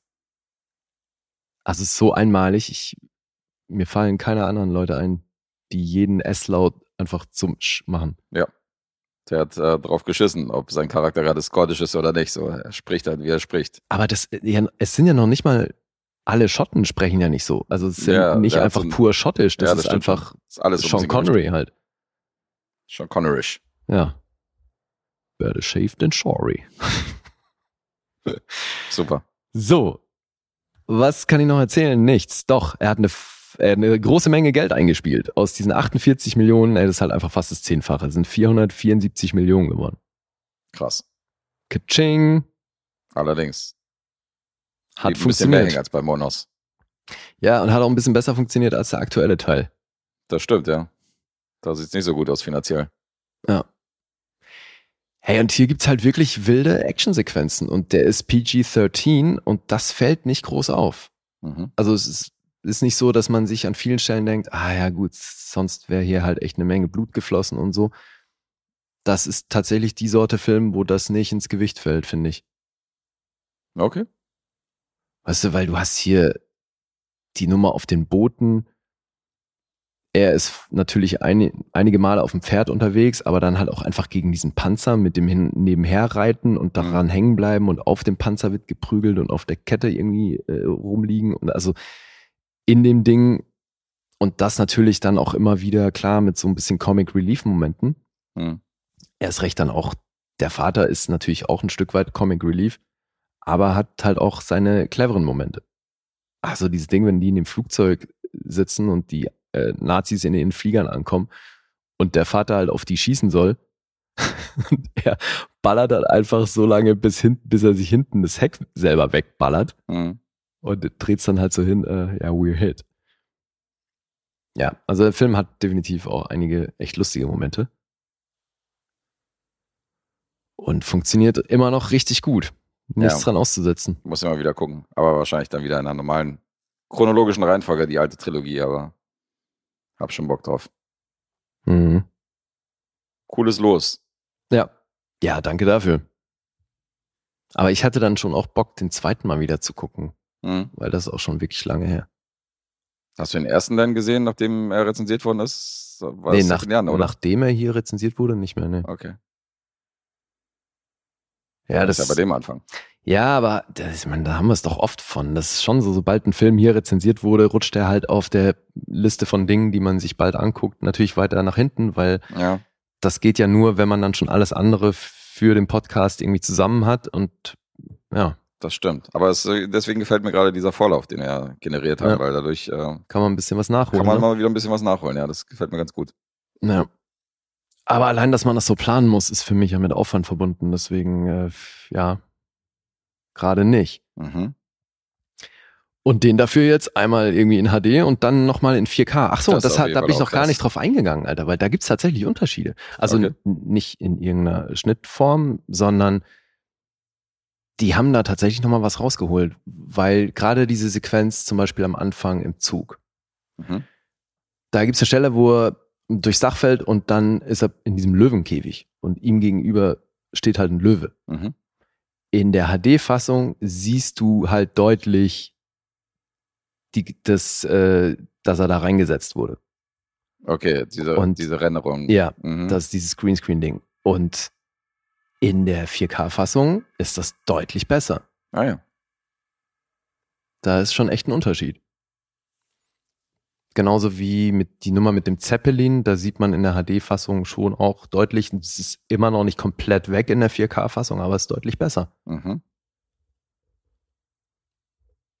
Ja, und das natürlich alles untermalt mit der Musik von John Williams, die auch immer noch richtig gut ist. Das ist halt auch diese Sorte Film, ähnlich wie unser nächster Blockbuster.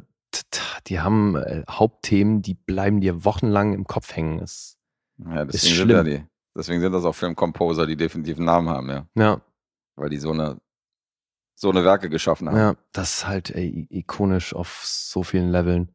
Eben. Ja, so. So viel zu Indiana Jones and the Last Crusade. Jetzt können wir die Zahlen sagen. 8,2 gibt's auf IMDb.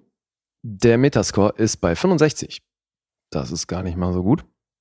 Auf Rotten Tomatoes von der Kritik 8 von 10 und das Publikum ist bei 4,4 von 5. Letterboxd 4,1.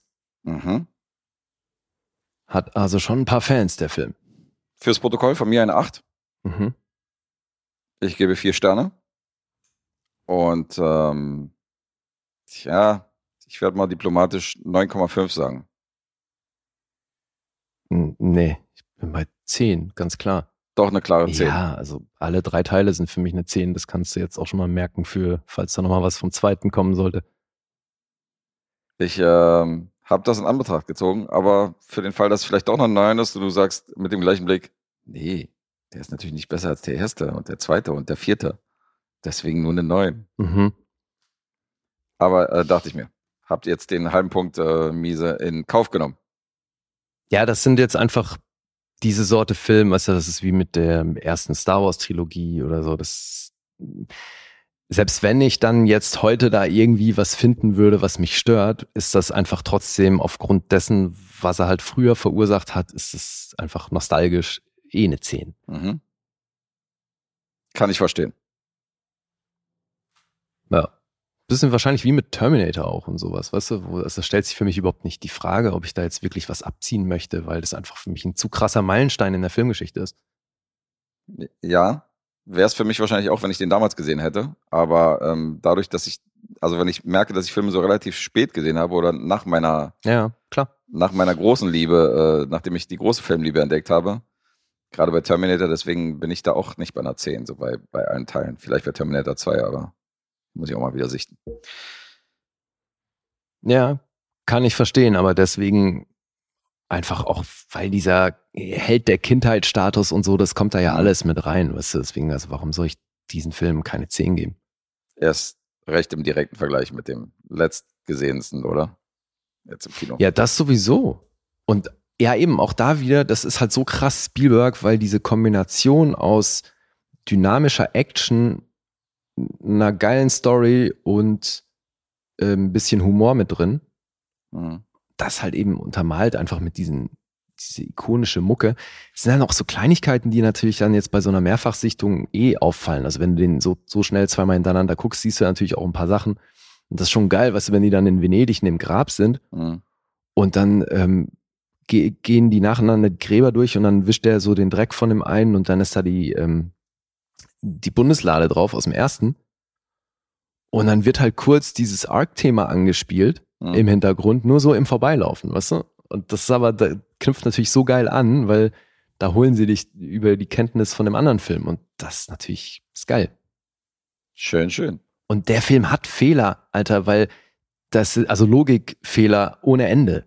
Weißt du, so der hat dieses, dieses dünne Papier, wo, wo das Ding, die Inschrift vom, äh, von dieser Tafel abpaust. Mhm. Damit geht er runter ins Grab in Venedig. Dann müssen die ja da raustauchen. Übrigens eine sehr schöne Bond-Referenz an der Stelle, tatsächlich auch von Sean Connery Bond. Okay. Weil der kommt ja in Venedig dann, die kommen ja dann aus der Kanalisation und sind plötzlich dann auf dieser Piazza mitten in diesem Café, kommen die eben aus, aus der Kanalisation raus, natürlich total nass. Mhm. Und er kommt halt hoch und sagt, ah, Venice. und es gibt in, im Bond gibt's halt quasi exakt das Ding, Ah ja. dass James Bond aus der Kanalisation kommt in Venedig. Deswegen eigentlich ganz schön aufgegriffen. Aber da müsste natürlich dann dieses Papier, wo er halt da, das Ding drauf abgepostet ist, müsste halt irgendwie ein Knäuel sein, was nicht mehr wieder zu verwenden ist. Und dann aber nächste Szene wird das Ding halt trocken ausgebreitet und endlich können sie lesen, was draufsteht. Also das ist auch Quatsch. Die Magie des Films. Ja, eben. Okay. Und das ist aber bei der Sorte Film scheißt man halt drauf. Mhm. Und das kriegt irgendwie Spielberg hin, wie kein zweiter, finde ich, dass dieses Suspension of Disbelief, das, du kaufst das halt einfach, weil er da irgendwie eine Welt erschafft, wo du halt dich gerne aufhältst, weiß ich nicht. Mhm. Das kann er. Ja. Ist ein guter.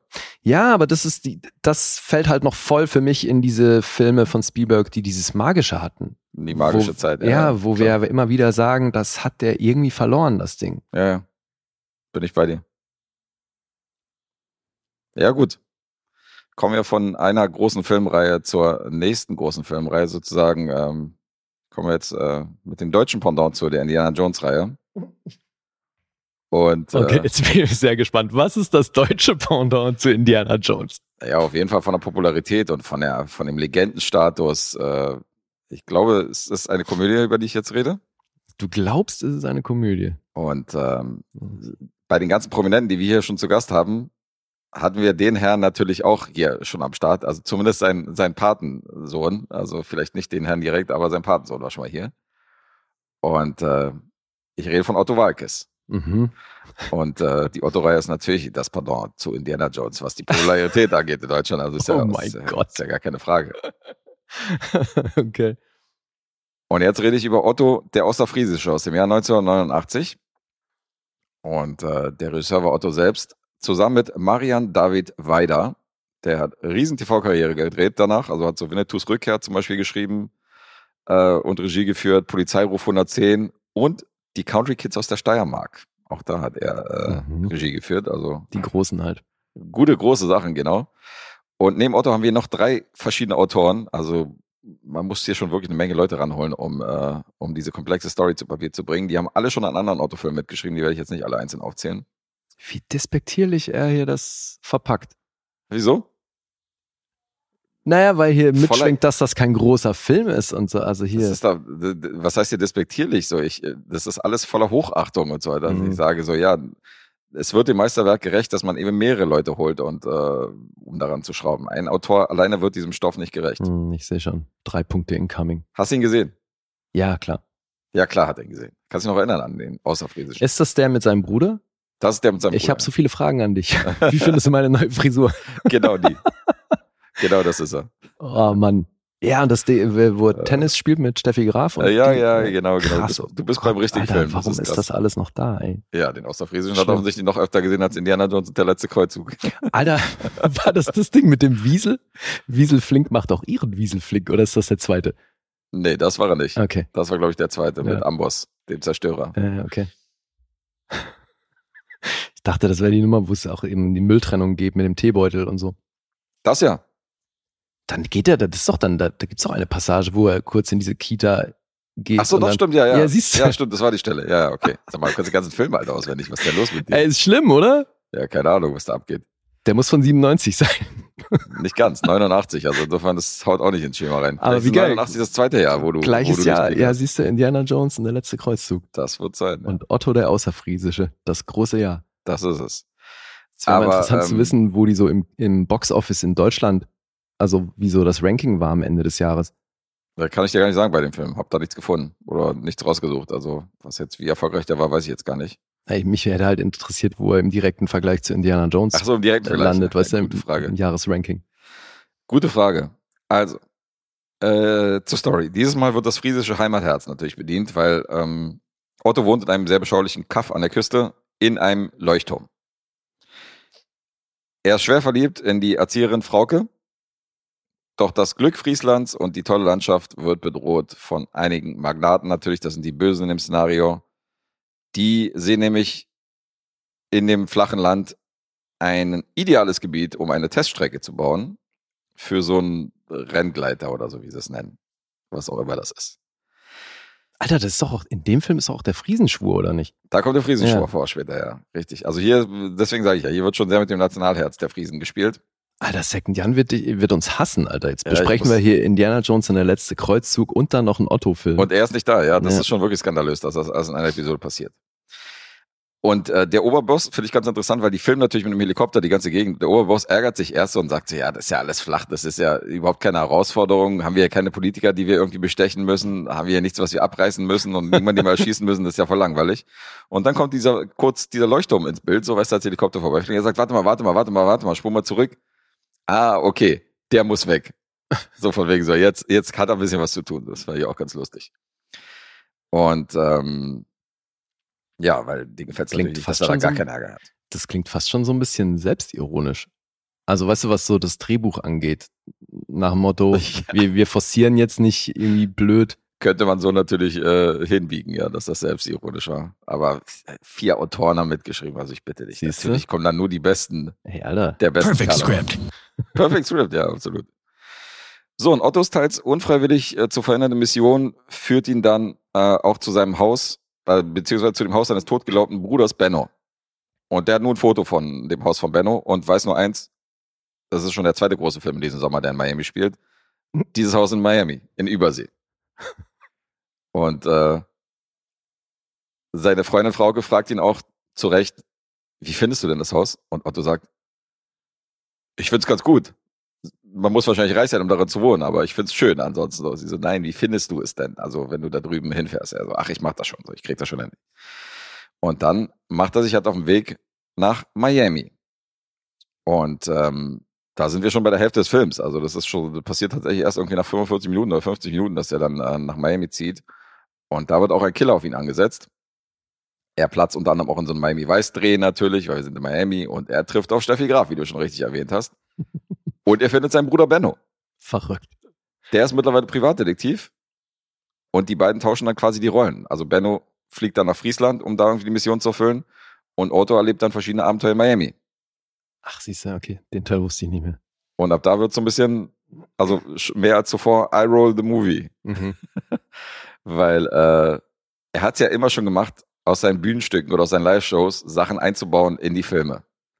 Aber was er hier macht, das sieht schon danach aus, als wenn er einfach nur die Handlung so billig um diese Karlau Mhm. aus der Bühnenshow umgestrickt hat, weil er steigt schon ein mit der Einleitung, indem er auf die Bühne kommt als dieser Pfarrer, weißt du, mit der Brille und so weiter, Ja. sich hinsetzt mit diesem Buch Mhm. und dann aus diesem Buch vorliest und dann denke ich schon, dass er alleine schon irgendwie diese Geschichte einleitet, spielt nie wieder eine Rolle, das ist total Quatsch. Mhm. Und ähm, natürlich geht's im späteren Verlauf auch darum, dass er Englisch lernt mit dem Wörterbuch, weil er nämlich kein Wort Englisch spricht, bevor er nach Amerika geht. Und dann kommt dieses I am hungry, ich bin Ungar und äh, besonders oder von wegen Tonight you're dead, kriegt einen Zettel und er sagt, oh, heute Abend werde ich Vater. Weißt du, so eine Sachen. Dass das nicht dein Humor ist, Alter. Also was ich besonders fragwürdig fra- äh, fand, als er, als er im Taxi sitzt und guckt in seinem Buchlein, äh, Büchlein nach und da steht, where is Schwarzenegger? Mhm. Und das wird übersetzt als, wo sind die Gastarbeiter? Oh, Lieb findet es lustig. Na, ich find's lustig, dass du das fragwürdig findest, weil du bist doch, also, Mann, hey, als Kind der 80er einiges gewöhnt. Das ist aber, hier Gewohnt. wurde wirklich, also meine, meine Political Correctness wurde hier stark strapaziert, weil im Flieger sitzt ein dicker Deutscher neben ihm Mhm. und warnt ihn, warnt ihn definitiv vor den Dealen, den gefährlichen Schwarzen in Miami. Und äh, dass die alle mit einem Messer bewaffnet sind und dass die alle Böses im Schilde führen und er soll sich hüten, so als kleiner blonder Deutscher ist er da definitiv in Gefahr. Mhm. Und dann steigt er ins Taxi und der Taxifahrer ist natürlich schwarz und dreht sich um, hat ein riesen Messer in der Hand. Mhm. Und dann spießt er aber so einen Apfel auf dem Messer, auf, auf, auf das Messer rauf, so von wegen, er wollte gerade einen Apfel schälen oder so, so ein Schwachsinn. Und ähm, auf dem Rückflug sehen wir den besagten Deutschen auch komplett demoliert, mit Pflastern im Gesicht und irgendwie äh, Gips im Arm und so. Äh, Arm im Gips umgekehrt. Und, ähm, und dann fragt Otto, was denn da passiert? Was denn, was denn da los und so? Und dann sagt er, sagt der Bayer, äh, nee, sagt der Typ, der Deutsche, es war ein Schwarzer. Und dann benutzt Otto tatsächlich das N-Word und fragt so, also ich zitiere jetzt nur, ein Neger? Und dann sagt der Deutsche, nein, ein Bayer. Also das Schwarz war auf die politische Ausrichtung bezogen. Ach. Verstehst du, da war der Witz. Okay. Ja. Oha. Und das sind so die Witze, wie sich das in der zweiten Hälfte bewegt. Und das ist leider nicht besonders lustig. Also du hast, äh, das ist der Film, wo The Way You Make Me Feel zum Beispiel auch verarscht wird. Da ist das Michael Jackson Album gerade rausgekommen. Mhm. Und ähm, die Szene ist ganz witzig, wo er halt so im Halbdunkeln dieser Oma begegnet und fängt dann an, um sie rumzusingen und The Way You Make Me Feel zu singen. Und in Amerika hast du natürlich verschiedene Vorlagen. Da wird Knight Rider durch den Kakao gezogen, da wird Miami Vice, habe ich ja schon erwähnt, wird durch den Kakao gezogen. Crocodile Dundee wird natürlich verarscht, weil er auch von einer Dreiertruppe bedroht wird und fast ausgeraubt wird. Und die dann Messer zücken und er dann sagt, äh, das ist kein Messer, das hier ist sein Messer. Und dann holt er dieses Schweizer Taschenmesser raus, was noch Mhm. kleiner ist. Und äh, ja, leider nicht besonders lustig. Also Mhm. die, äh, die Otto-Reihe lässt nach. Und hier kommt wieder so mein, mein äh, Vollständigkeitsgehen zum Vorschein, weil ich fand so wie, das war so wie mit diesen lustigen Taschenbüchern damals von Disney. Die haben ja auf dem Rücken immer so Disney-Figuren gehabt und dann musstest du die Ja. alle komplett sammeln, damit das Ganze so ein Bild ergibt. Ja. Und das haben die mit den Otto-DVDs auch so gemacht. Ach Du hast nämlich auf dem, auf dem Rücken, also an der Seite von den DVDs, Mhm. hast du so Otto und aber das ganze Bild zieht sich über mehrere Filme. Und deswegen habe ich mir alle vier Filme geholt, um halt Otto komplett zu haben mit seinem Mhm. Ottifanten in der Hand und so. Äh, weil sieht natürlich cool aus, wenn es im Regal steht und du hast alle vier nebeneinander. Aber dadurch habe ich jetzt natürlich auch diese Gurke Otto der Außerfriesische im Regal. Und wie der vierte ist, weiß ich gar nicht. Den habe ich auch noch. Und ähm, das sind wirklich Momente, also gerade die Wienerin Barbara May, die hier die Frau gespielt, wunderschön. Die kann ja echt leid tun, Alter, in manchen Momenten, wenn die halt mit Otto interagiert und er macht halt seine Witze, wo du denkst, Alter, okay, die arme, die arme Frau, ey. Wo warst du äh, beim, beim zweiten Teil? Den fand ich ja noch okay. Da haben sie ja Schwarzenegger durch den Kakao gezogen mit dieser Bodybuilding-Show und so. Der war in Ordnung. Ja. Den habe ich ja hier, glaube ich, rezensiert mit Hoffi. Ja, Ja. deswegen meinte ich, wo, war, wo bist du da gelandet, punktemäßig? Jetzt orientiert er sich an jedem. Ja, Immer wenn ich irgendwie eine chill, Filmreihe also, bringe. Hallo? Chill doch, ey. Warum denn? Ja, gut, warte, warte. Warum denn? Ja, weil du meintest ja, es geht bergab. Also das klingt sowieso nach der Richtung. Otto, der neue Film, hat von mir fünfeinhalb bekommen. Oha. Nachzuhören in der Episode 142. Ich weiß noch ganz genau, das war die erste Episode des Jahres. Da Ah, war ja? Hoffi zu Gast. Ja, da hat er über diesen Uwe Boll Nazi-Film geredet. Oh, wow. Das war der Dass Jahresauftakt. du das so noch weißt, okay. Ja, das habe ich auch hab ich irgendwie. Und hattest du schon. den ersten hier auch besprochen? Nee, der erste war Nee. vor, der, vor der Zeit. Und Okay. den mag ich tatsächlich noch. Also Mhm. der ist noch, auch wenn er auch nicht mehr ganz politisch korrekt ist, aber Hm. der ist noch wirklich witzig. Das war das, wo sie auch diese Jeans-Werbung verarschen und so, ne? Ja, ja, genau. Ja, I. Can Dance und so. Und äh, Stimmt, ja. Mit dem irgendwie aus mit dieser Wohnung Hund, raus muss und so. Gassi geht. Ja, ja, genau. Also der ist noch, der ist noch witzig, aber ähm, der Außerfriesische ist leider kaum witzig. Also Mhm. ich habe hier wenig Lache gehabt. Also eine, ein, eine lustige Szene muss ich mal vorheben, die fand ich schon ganz geil, dass dieser Killer, der auf ihn angesetzt wird, das ist der Killer mit einem weißen Handschuh, Mhm. der ist dann in so einer Bar und labert an der, an der Theke halt so mit den zwei, mit so zwei Fräuleins so. Und äh, dann sagt er halt so mittendrin, äh, ja, entschuldig mich, ich muss mal, hier- ich muss mal kurz jemanden töten. Die so, ja, okay, und so, und trinken so ihren Drink weiter, so, von wegen so Miami, so ganz normal, so, ich muss mal kurz jemanden töten, das fand ich auf jeden Fall sehr witzig. Alright then. Fuck it. Ah, die zwei Fräuleins, da hast du dich aber auch äh, schon sprachlich jetzt in die Zeit begeben. Ja, wir sind ja in den, Ja, äh, ja. wir sind ja in den 80ern, insofern bin ich ja immersiv dabei. Mhm. Was mir auch aufgefallen ist, Oh Mann. äh, als es noch in Friesland spielt, habe ich definitiv ein paar Schauspieler erkannt, äh, zumindest anhand der Stimmen, weil das bekannte Synchronsprecher sind. Ah, Aber ich dachte, okay, ich kenne die Stimme auf jeden Fall. Und so war es auch. Da spielt nämlich unter anderem Arnold Marquis mit. Das Mhm. ist ähm, der Synchronsprecher von Bud Spencer. Oh. Das ist natürlich eine sehr markante Stimme, die auch Ja. tausend andere Leute gesprochen, Lee Marvin und Co. Mhm. Und da dachte ich so, okay, krass, jetzt habe ich mein Gesicht dazu. Hier Cool. ist er mal vor der Kamera zu sehen in älteren Jahren. Mhm. Ja, geht anderthalb Stunden, knapp in dem Dreh.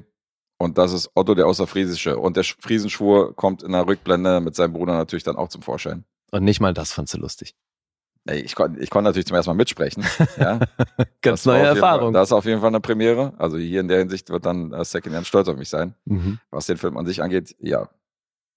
Grüße an den Patenonkel, das geht besser.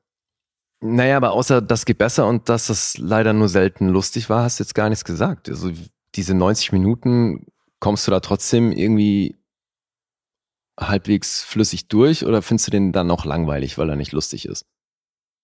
Es fällt halt auf, dass ich selten lache und dass ich es nicht wirklich lustig finde, aber es ist natürlich auf eine gewisse Weise ist das ja schon irgendwie kurzweilig, aber halt blöde kurzweilig. Mhm. Also der ist halt leider nicht gut, Mhm. muss man mal sagen. Okay. Na gut. Ich bin besser in Erinnerung. Glück versuchen. Ja, dann mach das. Und äh, mit viel, allzu viel Punkten kann ich hier auch nicht dienen. Also IMDb ist bei einer 5,7, ansonsten habe ich nur noch Letterboxd mit einer 3,1. Auf allen anderen Portalen Hm. habe ich hier keine Zahlen. Ja. Wenig überraschend. Ich sag zweieinhalb. Nee, dann doch noch dreieinhalb. Mhm. 3,5 Punkte für den außerfriesischen. Mehr ging leider nicht, bei aller Liebe Tja. Bitter. Zu Otto Walkes. Und äh, Vielleicht doch ganz gut, dass Second ja nicht da ist. ja, vielleicht auch ganz gut. Der hat mich sowieso schon auf dem Kieker. Ja. Okay. Ich hoffe, ja, gut, ich glaube, rein vom, rein rechnerisch, die äh, Folge kommt nach der Grill, äh, nach der Poolparty raus, oder? Ja. Insofern würde ich Naja, ihm die klar. Party vermiesen, wenn er sich ja das vorher anhören würde. ja,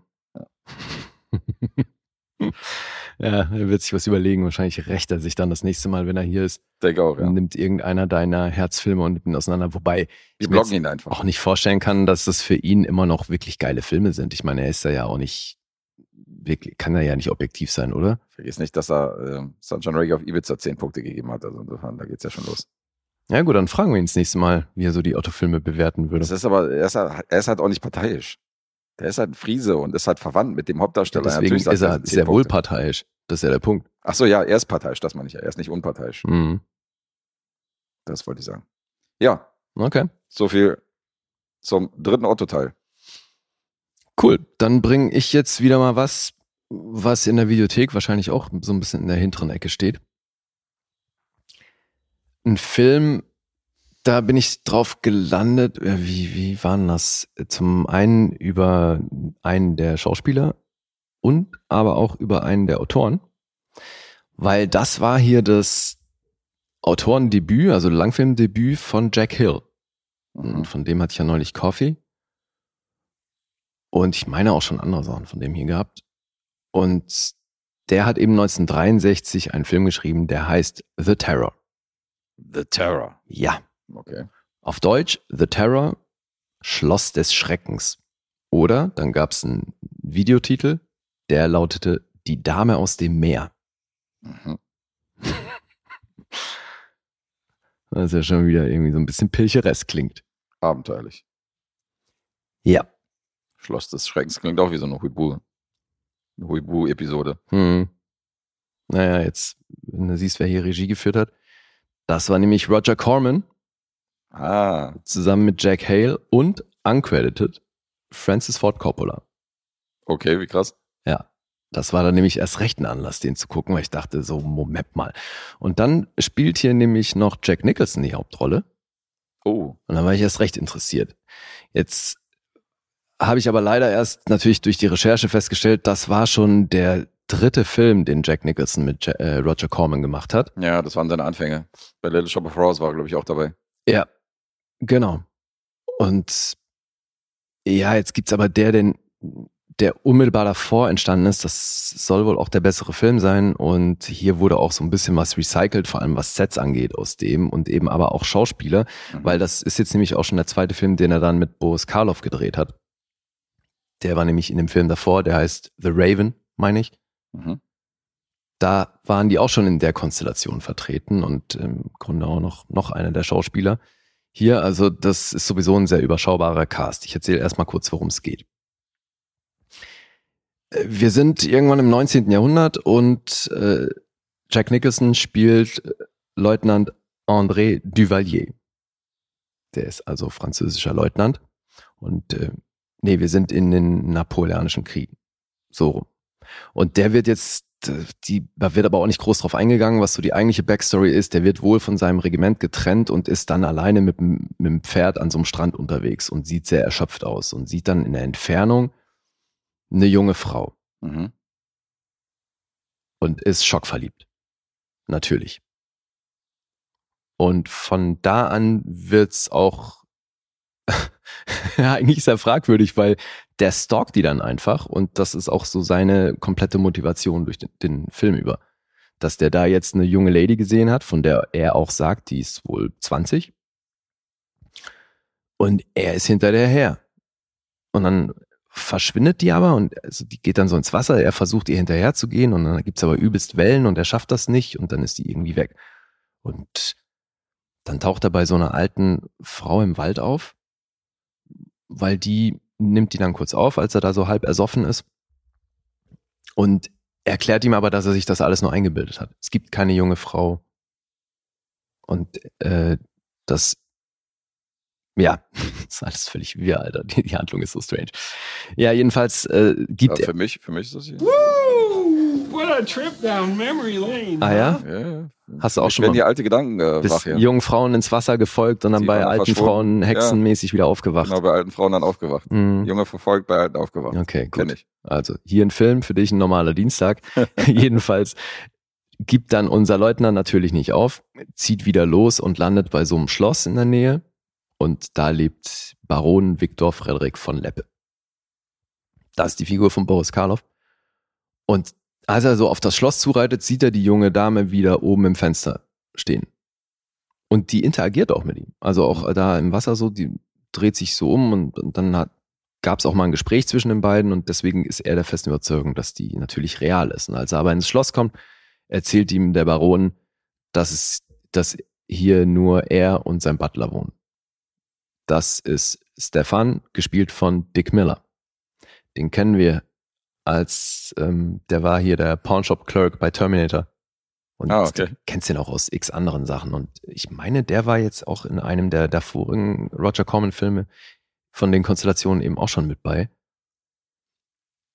Na, jedenfalls ist der der Butler und äh, der Baron erklärt ihm, dass die nur zu zweit da leben und das seit 20 Jahren und sonst ist da niemand. Und er so, nee, es kann nicht sein, weil ich habe die junge Frau gesehen. Dann drängt er sich aber auch auf und sagt so, weil willst du jetzt der französischen Regierung widersprechen oder was? Ich bin hier im Auftrag unterwegs und ich bin Soldat und Leutnant und deswegen, ich suche jetzt hier nach der Frau. Und dann muss er den da so unterbringen.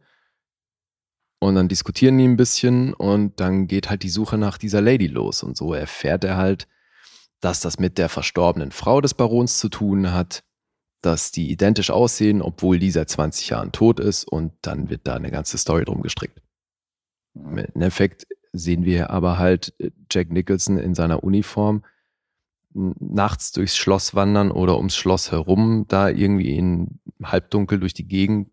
Allzu viel erkennt man da eh nicht, aufgrund des Alters des Films und du hast zwar irgendwie so ein Schloss als Set, aber das sieht halt auch alles wahnsinnig schäbig aus. Ab einem gewissen Punkt ist er dann auch mit so einem Revolver unterwegs, wo ich dachte, ey, der ist also mal mindestens aus dem 20. oder 19. Jahrhundert, aber ja, wie auch immer, das sind so halt so Sachen, das wirkt alles so krass laienhaft zusammengewürfelt.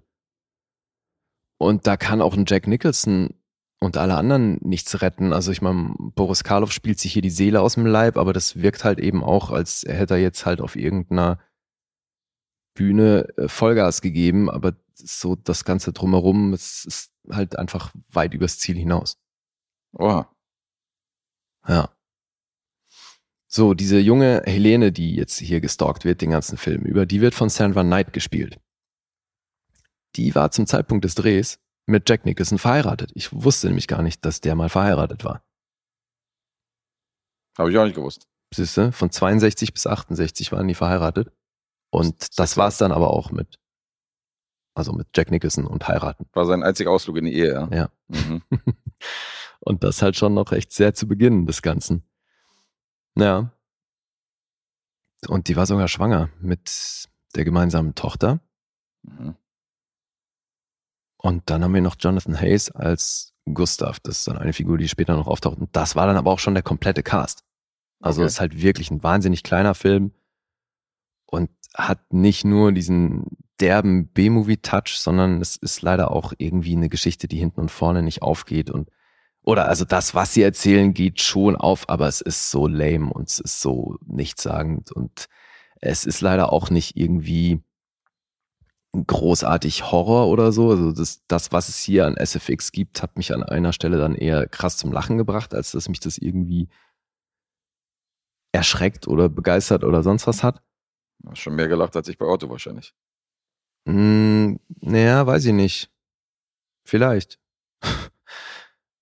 Ja, eine Stelle ist noch ganz witzig, aber auch eh- halt nur unfreiwillig alles, Mhm. weil er sich da mit so einer Eule prügelt im Wasser. Okay. Ja. Er prügelt sich mit einer Eule im Wasser. Das klingt spannend.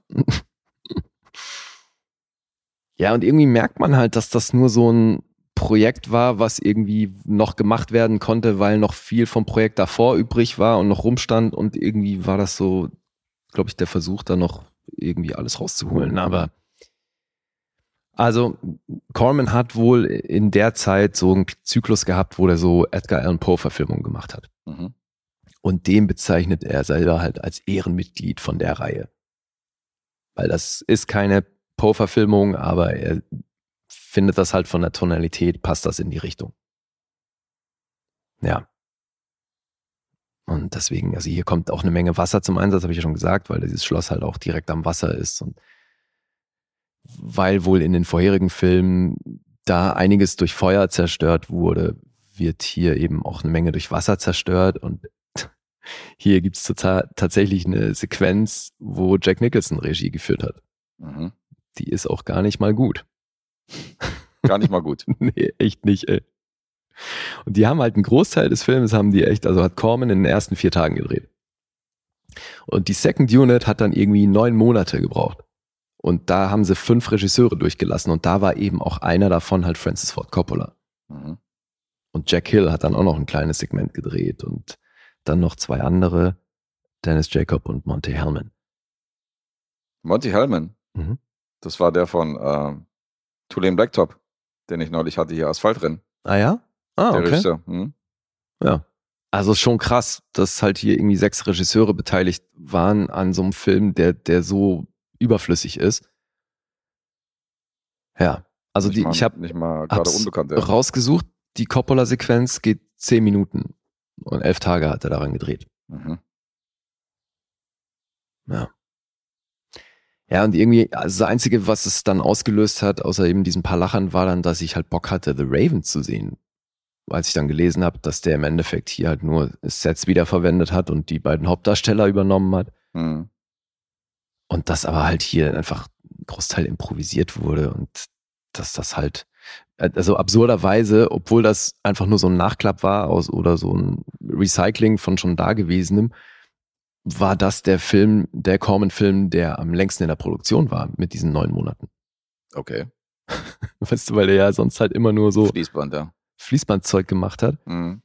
Und dadurch, dass es hier in den Credits keine Copyright-Informationen gibt, ist dieser Film Public Domain. Okay. So, abgefahren. Ja, ne?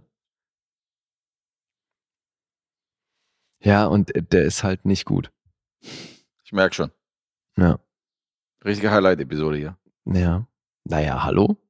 Wir hatten hier schon zehn Punkte Filme. Ja, ja, das stimmt. Aber es gibt bergab offensichtlich. Balance. Balance. 99 Luftbalance. ja, also eben recht absurde Handlung. Zum Glück geht das Ganze nicht lang. Ne? Also das ist auch so einer der Vorteile, eine Stunde 21. Mhm. Aber selbst darin sind noch sehr, sehr viele Szenen, die wirklich überflüssig sind. Weil das, was die hier an Story erzählen, das hättest du wahrscheinlich auch in einer Viertelstunde erzählen können. Mhm. Nicht mal. Aber eben, dann gibt's halt Monologe und ja, ansonsten, also wie gesagt, Jack Nicholson reißt hier auch wenig raus. Im Gegenteil, also da sieht man schon auch, dass das wohl auch ein Schauspieler ist, der schon halt auch von guter Regie profitiert, weil das ist hier natürlich auch bedingt dadurch, dass wenn du hier sechs verschiedene Regisseure hast, also Zu viele Köche und so. eben, Klingt ja nicht so prall. Nee, war's auch nicht. So, soll ich Punkte vorlesen? Mach das mal. Ähnlich wie bei Otto gibt's nicht so viel. Wobei doch, Rotten Tomatoes gibt's. Also IMDb 5,0, kein Metascore. Auf Rotten Tomatoes von der Kritik 5 von 10. Mhm. Publikum ist bei 2,5 von 5. Also alles sehr mittig. Letterbox ebenso 2,7. Letterbox 2,7. Das klingt ja schon fast versöhnlich. Äh, Ja, der hat auch, deiner- der hat auch ein paar Fans. das mit hab deiner ich mir dann- ja. Echt angeguckt, auch auf Letterboxd. Also es gibt ein paar Leute, die können dem richtig was abgewinnen. Man weiß ja auch ein bisschen, was einen erwartet, wenn man sich einen Corman-Film anguckt. Also das ist ja alles nicht sehr hochglanzpoliert. Nee, das ist auch, also dass das so ein bisschen dreckig und stellenweise Billo auch unfertig aussieht, das ist auch nicht das, was mich gestört hat. Mhm. Aber wenn du bei Monos eine Handlung ver vermisst hast, also dann wäre Wird's das hier hier definitiv auch so, ja. Ja, beziehungsweise das bisschen Handlung, was es hier gibt, dreht sich halt eben über die ganze Filmdauer im Kreis. Also Mhm. kommen dann nur sehr schleppend vorwärts. Oh je. Und Jack Nicholson selbst hat da auch nichts mehr rausgeholt, sagst du? Nee. Zweieinhalb. Einer. Nur einer. Ein Punkt Oha. für The Terror. Wirklich nicht gut. Mal so gar nicht. Ein ganzer Punkt. Kacke. Ja, ich hätte den gerne besser gefunden. Mhm. Und auch wenn ich danach irgendwie Bock hatte, mir The Raven anzugucken, das äh, weiß ich nicht, ob ich das so bald mache. Mhm. Aber du weißt ja, ich finde es immer wieder spannend, sich so Frühwerke anzugucken von Schauspielern, von denen ich schon echt eine Menge halte. Ja. Und also das ist natürlich definitiv so ein Deep Cut, wenn es um die Filmografie von Jack Nicholson geht. Aber dann doch definitiv lieber Little Shop of Horrors. Also das ist ja wirklich ein Meisterwerk dagegen. Ja, den wollte ich mal gucken, das Original. Ich kenne ja tatsächlich nur das Remake. Ach, okay. Den habe ich auch noch nie gesehen. Mhm. Der ist, ich meine, der ist auch äh, super kurz. Also ich glaube, der hat Mhm. auch so eine Lauflänge von unter anderthalb Stunden. Dann hat man die auch mal schnell weggeguckt. Ja. Ja, ein großes Herz für, für das Remake aus den 80ern. Rick Moranis, den, Ich, Den mochte, ich mochte die beide. Also ich finde auch das Original. der wäre wohl in meinen, also wenn ich so eine Top 10 aufstellen würde mit Musicals, Little Shop of Horrors aus den 80ern wäre definitiv damit drin. Mhm. Suddenly Seymour. So, okay. Genug davon. Ja. Genug Terror verbreitet. Ähm, dann hake ich mal mein Los ab für diesen Monat. Sehr schön. Mach Mr. Yoshimitsu glücklich. Der hat nämlich das Los beigetragen für den Monat Juli. Und ähm, ich habe die Ehre, dieses Los zu rezensieren. Und äh, Mr. Yoshimitsu haben wir eigentlich schon mal. Der hier. Thomas Amazemitsu? Genau, genau der. Wofür steht eigentlich Yoshimitsu? War das nicht ein Charakter von Street Fighter? Nee. Das, nicht bei wüs Street das wüsste ich. Nee, das war Tekken. Bei Okay. Tekken gab es Yoshimitsu. Bei Tekken bin ich raus. Yoshimitsu, klär uns auf, woher kommt dein Spitzname? Ich glaube, es war Tekken. Irgendwie sowas. Aber vielleicht hat er es auch woanders her. Vielleicht aus irgendeinem Anime, was, was mir jetzt komplett entfällt oder so. Aber ich habe mir gar nicht drüber nachgedacht, woher der, woher der Name kommt. Mhm. Der heißt nämlich nicht wirklich Yoshimitsu, für diejenigen, die sich Hm. das gefragt haben. Heißt der, heißt Thomas nämlich, Amazemitsu? der heißt nämlich so, genau. äh, Der gute Alessandro. Herrscher der Zeit aus dem Jahr 1982, äh, Le Maître du Tron Oh la la. vom äh, Regisseur äh, René Laloux. Und das ist auch gleichzeitig Ich find's so lustig, dass du ein anderes Gesicht aufsetzt, wenn du Französisch sprichst. Das ist mein Tom-Gesicht, oder was, wenn ich Französisch spreche? Can you please make your face into another face? Wenn ich Französisch spreche, setze ich ein anderes Gesicht auf. Ja. Wieder, wieder irgendwas freigeschaltet, was ich noch nicht wusste von mir. Also Heute kommst du echt weiter, du. ist Im Wahnsinn. Spiel des Lebens. Das ist Wahnsinn, ja. Da sagt man irgendwann, äh, entwickelt man sich nicht mehr, aber bei mir geht da noch was offensichtlich. ja, aber hallo. René Laloux war der Regisseur von Der wilde Planet. Den hatte ich hier schon, äh, Mhm. diesen Animationsfilm, diesen wilden. Passend zum Namen. Und äh, der war auch zuständig für Herrscher der Zeit. Und die Autoren wiederum, ebenfalls René Laloux und Jean-Patrick Manchette, der war für die Dialoge zuständig. Äh, Stéphane Wohl ist hier noch aufgezählt. Von dem ist das Buch, das Originalbuch, auf dem das basiert. L'Orphelin de Perdite. Und am allerwichtigsten, Jean Girard hat hier einen Autorencredit. Mhm. Und Jean Girard, beziehungsweise Giraud, ja, Giraud heißt er. Jean Giraud ist nämlich Möbius. Der berühmte Comiczeichner, ähm, der fürs Heavy Metal Magazin auch damals geschrieben hat und Ach, gemalt hat. okay, und auf okay. denen so Sachen wie Valerian zum Beispiel auch basieren und so tausend Filme, die sich so an seinen Skizzen und Zeichnungen orientiert haben. Also ist auf jeden Fall eine ziemliche Legende, was so die Comicwelt angeht. Und viele Filme haben halt so Mhm. Sind auch auf seinem Mist gewachsen und auf seinen Designs und der hat hier direkt einen offiziellen Credit als Mitanimateur, denn es handelt sich um einen Animationsfilm. Hm. Und ähm, kennst du den? Hast du von dem schon mal was gehört? Ich guck mir gerade Bilder an, weil ich mir nicht sicher bin. Mhm. Ja. Ja, weil gerade aus dem französischsprachigen Raum kamen ja in diesem Animationsstil echt einige Filme. Ja. Du kannst ja auf Lotus kannst dir mal den Trailer angucken. Mhm. Nee, ich habe den, nee, ich hab den nicht gesehen. Mhm. Hast du ihn nicht gesehen? Nee. Aber irgendwie habe ich Bock jetzt. Zur Story. Äh, wir haben hier einen Jungen namens Pierre und der notlandet mit seinem Vater in einem Spaceship auf dem Planeten Perdida. Der Vater kommt bei der Bruchlandung um und zum Sterben lässt er aber seinen Sohn noch irgendwie aus dem Raumschiff äh, runtergeseilt, abgeseilt und gibt ihm ein eiförmiges Funkgerät mit. Und das Funkgerät ist connected mit einem befreundeten Raumschiff, in deren, also was jetzt nicht so allzu weit entfernt ist, und deren Besetzung. Und jetzt versucht das Raumschiff in der Besetzung praktisch diesen Waisenjungen, diesen frisch gebackenen Waisenjungen, irgendwie durch diesen unwirtlichen Planeten zu lenken und den zu retten. Und der junge Pierre muss jetzt auf diesem unwirtlichen Planeten überleben. Der ist halt beheimatet, also der Planet ist beheimatet von aggressiven Riesenhornissen. Da sind auch seltsame, etwas dümmliche Aliens äh, unterwegs, die ihm auch begegnen. Mhm. Und ähm, der Junge fragt sich halt erstmal, warum dieses eiförmige Gerät, warum das zu ihm spricht und warum das auch die Stimmen wechselt. Also er weiß halt nicht, was ein Walkie-Talkie ist und wie das alles funktioniert, weil er ist halt super klein. Und äh, auch das besagte in Kontakt stehende Team muss halt mit verschiedenen Wesen, da sind halt so zwei so eine telepathischen fliegenden Mini-Roboter dabei und einigen halt Intrigen äh, arbeiten, bis es halt dazu kommt, den Jungen zu finden. Und das ist die Story. Soweit wie ich sie erklären würde. Mhm. Weil da wird noch ein viel größeres Fass aufgemacht. Aber das ist gleichzeitig die Krux des Films oder beziehungsweise mein Kritikpunkt oder was ich mich frage, weil ich frage mich an der Stelle, was hier genau die Zielgruppe ist dieses Films. Die ist mir nicht ganz klar. Weil äh, wir sehen den Film größtenteils aus den Augen dieses kleinen Jungen. Mhm. Das ist quasi so ein kindliches Abenteuer. Mhm. Die Figuren sind teilweise sehr, sehr kindgerecht gestaltet. Diese beiden Sidekicks, diese beiden Roboter sind dann auch eher witzig, so in der Interaktion. Fliegen halt durch die Gegend, weißt du, kabbeln sich so ein bisschen. Ähm, was auch nicht hilft, ist, dass du hier einen sehr rudimentären Animationsstil hast, wie du schon aufgerufen hast. Also den finde ich, fand ich jetzt nicht so prall, weil du hast teilweise so Animationen, die sich gar nicht bewegen, die Mhm. halt, wo sich halt nur der Mund bewegt irgendwie beim Reden, ansonsten der Kopf komplett still steht. Also es ist nicht groß, Ja. Ist ein bisschen minimalistisch. Na, das ist wahrscheinlich auch dem Budget geschuldet, oder? Vielleicht, ja. Das ist wahrscheinlich auch kein großer Film.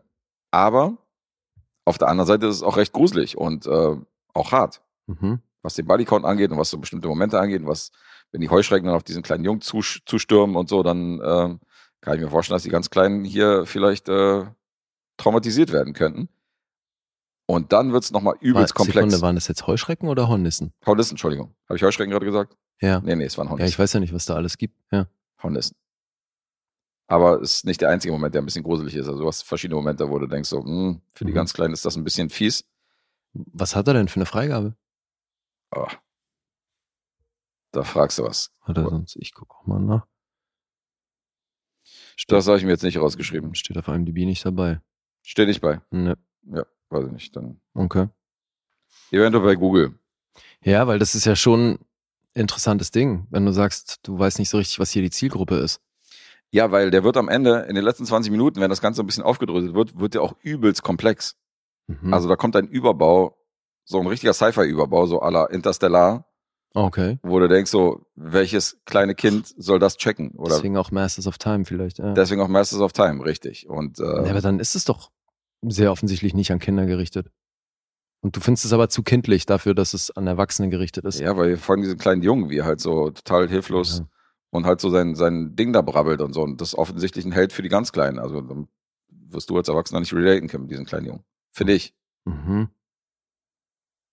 Naja, ich weiß nicht, kann man das so pauschal sagen, dass wenn die Hauptfigur zu jung ist, dass man dann als Erwachsener da nicht. Vielleicht nicht pauschal, aber äh, ich habe es ja schon erwähnt. Du hast hier Sidekicks, diese Nebenfiguren und so hin und her. Das ist schon alles sehr kindgerecht. Das ist so, Mhm. hat so Biene Meier-Touch. Ach Wird so. aber konterkarikiert von, von den brutalen Momenten und von der komplexen Story. Das ist so beides mit drin. Hm. Das ist ja das Ding, wo ich nicht weiß, ist das jetzt für die ganz Kleinen oder ist das jetzt für Erwachsene?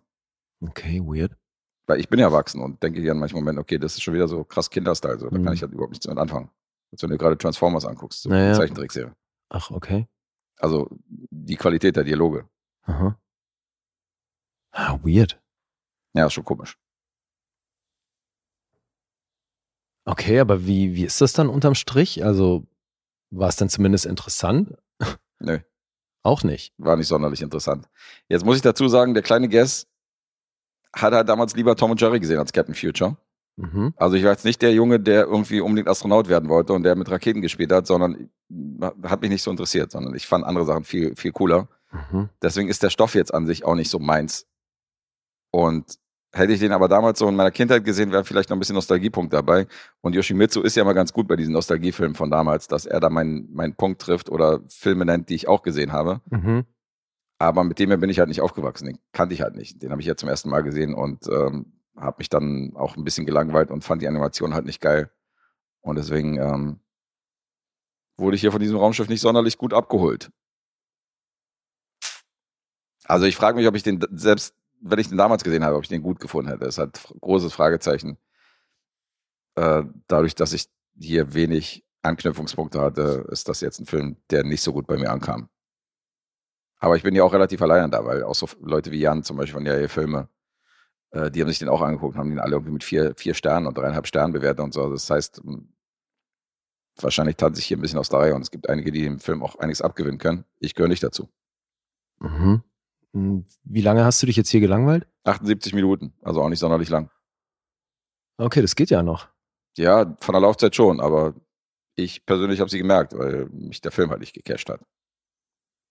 Hm, scheiße. Ja, scheiße ist es nicht, aber auch nicht gut. Drücken wir es mal so aus. Mhm. Ein Funfact habe ich noch. Die besagten Heuschrecken, die wurden so vertont mit den Soundeffekten, dass man äh, gebratene Zwiebeln in der Pfanne aufgenommen hat. Und so hat man die Geräusche hergestellt von, Okay. den, von den angreifenden Heu, äh, Das das habe ich wieder. Heuschrecken gesagt, Hornissen. Ach so, okay, also es gibt keine Heuschrecken. Nee, es gibt Ein keine Heuschrecken. Mal. Das Okay. ist einfach, das ist einfach, das sind miese Fake News, diese, diese Heuschrecken auf diesem Planeten. Das Okay, ist Keine einzige Heuschrecke in dem Film. alles klar. Das sind alles Hornissen. Ich Das verwechsel Hornissen ja wohl geil, gerne mit. Heuschrecken. Mit Zwiebeln in der Pfanne, okay. Ja, Ganz cool. das fand ich ganz interessant. Mhm. Sorry, Yoshimitsu. Herrscher der Zeit hat nicht so richtig gepunktet bei mir. Mhm. Ja. Hm. Punkte. Mhm. IMDb 7,3. Äh, ansonsten auch hier wieder kein Metascore, keine Rotten Tomatoes Critics Bewertung. 4 von 5 gibt's allerdings von den Rotten Tomatoes Publikum und Letterboxd 3,6.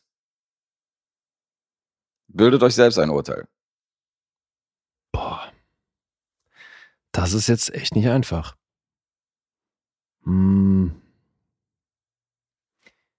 Du hast es erwähnt, der ist mit 78 Minuten jetzt auch nicht super lang. Also es geht schon irgendwie. Ja, ich sag vier. Eine 5 ist noch geworden. Uff, okay. Durchschnitt.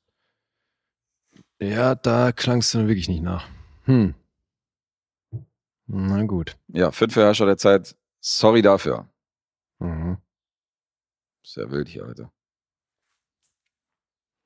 So, ha, zum Glück habe ich mir beim nächsten wieder aufgeschrieben, wo ich dich sehe, weil jetzt bringen wir unseren letzten gemeinsamen Film für heute. Mhm. Und das ist wieder ein Blockbuster. Ja, jetzt Ganz wieder Blockbuster. großer. Das stimmt, das ist ein ganz großer. Okay, du darfst anfangen diesmal. Ich sage 8. Mhm. Ich sage, du bist bei siebenhalb. Mhm. Timo Weltenschrei aus einer Reihe. Ja. Liebe Grüße dahin. Liebe Grüße dahin. Und äh, er trägt uns nicht nur die Star Wars-Reihe auf, die alte. Und äh, hat ja mit der Alien-Reihe, hat er uns auch so, ein, so eine Filmreihe immer wieder mal reingeschmissen. Jetzt geht's ans Sequel von Fluch der Karibik, weil auch den ersten Teil haben wir für ihn rezensiert. Und jetzt äh, will er wissen, was wir von dem Sequel denken aus dem Jahr 2006. Fluch der Karibik 2. Ja, Pirates Dead Man's of the Chest. Caribbean. Richtig, Dead Man's Chest. Der gleiche Regisseur wie beim ersten Teil, Gore Verbinski, Mhm. hat ja auch Regie geführt. Und ähm, der war vielfach Oscar nominiert, der Film. Ja. Nur einen gewonnen. Ja, für Visual Effects. Die können sich wahrscheinlich auch sehen lassen. Ja, verloren Art Direction, Sound Mixing und Sound Editing. Diesmal war Johnny Depp nicht nominiert. muss man an der Stelle sagen. Beim ersten Teil Hm. hat er ja den Oscar kassiert. Diesmal war Was? er auch nicht im Rennen. Der hat den nicht bekommen. Hat er ihn nicht bekommen?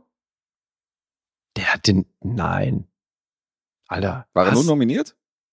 Ich dachte, er hat den gekriegt für, für Jack Sparrow. Das gucke ich jetzt nach. Nee, oder? Ich weiß nicht. Mir war so. Ich gucke. Das Vielleicht täusche ich ich mich. anders in Erinnerung. Nee, er hat noch keinen gewonnen, war dreifach nominiert, Ah, okay. noch keinen gewonnen. Ich dachte tatsächlich, er hat ihn bekommen mit Jack Sparrow. Nee, Alter. Also da war, war für mich, weiß ich noch, in dem Jahr war für mich die Nominierung schon was, wo ich mich drüber gefreut habe, aber das, ich meine auch, dass das, ich guck mal, gegen wen er da verloren hat. Für Sweeney Todd und Finding Neverland war er noch nominiert. Okay. Mhm. Naja, Sean Penn hat den für Mystic River bekommen in dem Jahr. Sean Penn hat ihn gekriegt. Mhm. Okay. Macht Sinn. Ja gut, hatte ich falsch. Falsche Erinnerung. Okay. Ja, willst du mal die Handlung hier zusammenfassen? Ja, kann ich machen. Da bin ich mal gespannt. Ist so ein bisschen wie der aktuelle Indiana Jones Teil. Ich könnte hier keine Handlung zusammenfassen, wenn ich, wenn ich würde. Echt? Ja, ich fand es ist alles ein bisschen wirr irgendwie. Naja, also Jack Sparrow hat die Black Pearl zurückerobert. Mhm. Das ist jetzt erstmal gesetzt. So, jetzt ist aber das nächste Dilemma. Und damit steigt der Film ein, dass die anderen Hauptfiguren, Turner und Miss Swan, die ja eigentlich heiraten wollten, dass die jetzt verhaftet werden, weil sie damals Jack Sparrow geholfen haben. Mhm. Jetzt machen die halt einen Deal, weil der Herr, der, den, der die beiden einsperren möchte, der möchte nämlich den Kompass haben von Jack Sparrow, weil mit diesem Kompass glaubt er, die titelgebende Deadman's Chest finden zu können. Das ist eine Truhe, in der das Herz von Davy Jones aufbewahrt wird, der gleichzeitig das Meer kontrolliert, weil er den Kraken kontrolliert. Heißt, wer Kontrolle über sein Herz hat, äh, hat gleichzeitig das Meer unter Kontrolle und deswegen haben die Engländer da natürlich tierisch Bock drauf und versuchen das auf diesem Weg zu erpressen. Ich weiß gar nicht, was daran so komplex sein soll. Also gu- äh, ja, es äh, trifft ja auch ein bisschen zu auf die IMD-Inhaltsangabe. Ja, Jack, ist das so? Jack Sparrow races to recover the heart of Davy Jones to avoid enslaving his soul to Jones' service as other friends and foes seek the heart for their own agenda as well. Naja, das ist, das ist seine Agenda eben, dass er natürlich das verhindern möchte, weil in dem Moment er, er, hat einen alten Deal mit Davy Jones. Das war, dass er 13 Jahre Captain der Black Pearl sein darf und die sind jetzt halt abgelaufen Mhm. und er möchte natürlich aber seinen Part des Deals nicht eingehen und rennt im Endeffekt deswegen vor Davy Jones weg und das, ja, deswegen hat er natürlich auch ein Interesse daran, dass, dass die Truhe da bleibt, wo sie ist, beziehungsweise dass er sie halt bekommt. Du hast es drauf. Ja, ich, deswegen, ich fand das gar nicht so komplex. Nee, nicht komplex. Wirr habe ich, äh, glaube ich, erwähnt. Also Mm, ja, aber irgendwann steigst du nicht mehr so richtig durch, was, was die, ähm, was so, also was ein, vereinzelt Charaktere antreibt, Das ging das zu machen, was, was, was sie machen, finde ich. So. Okay. Geht mir bei dem Indiana Jones aber auch so.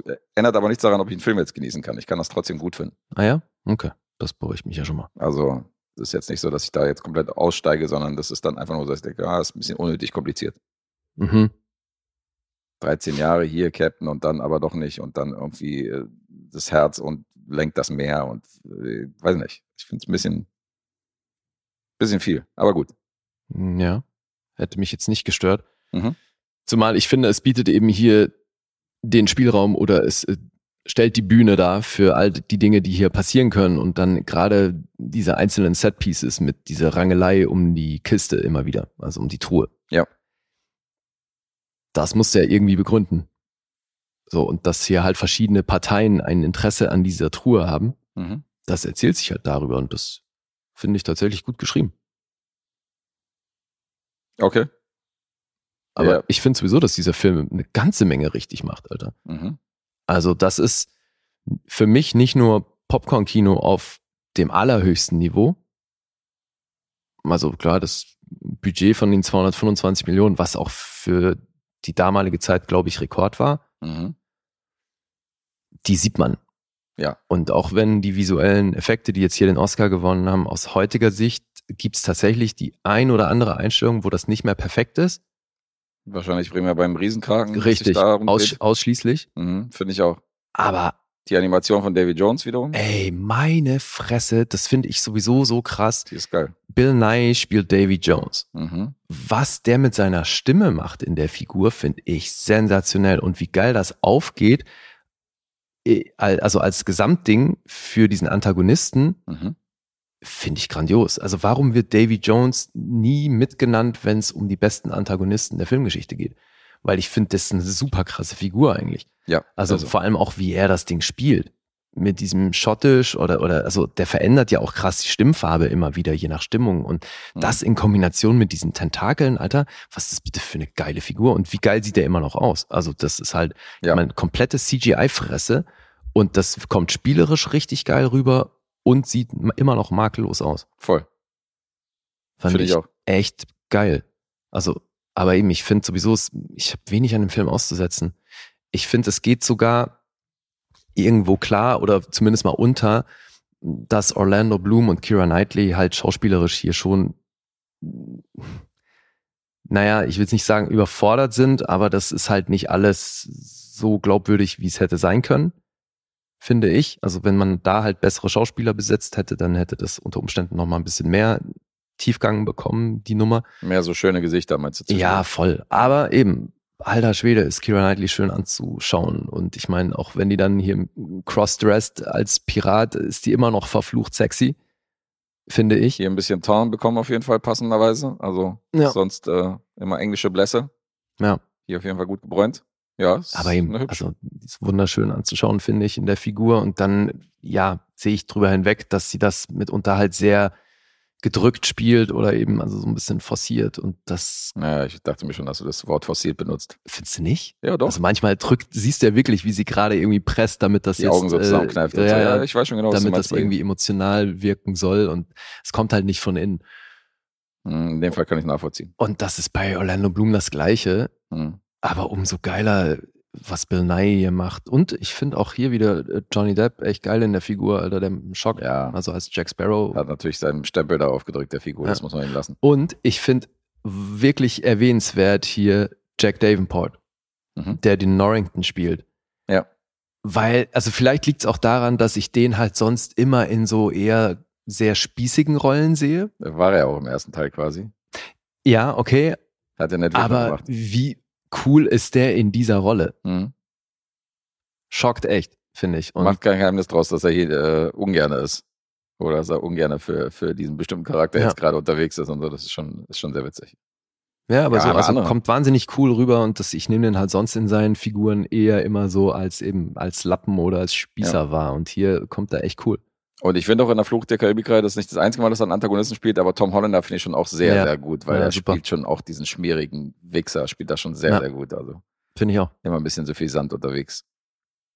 Ja, und da haben wir noch zwei große Hochkaräter. Jonathan Price spielt den Vater von äh, Kira Knightley. Ja.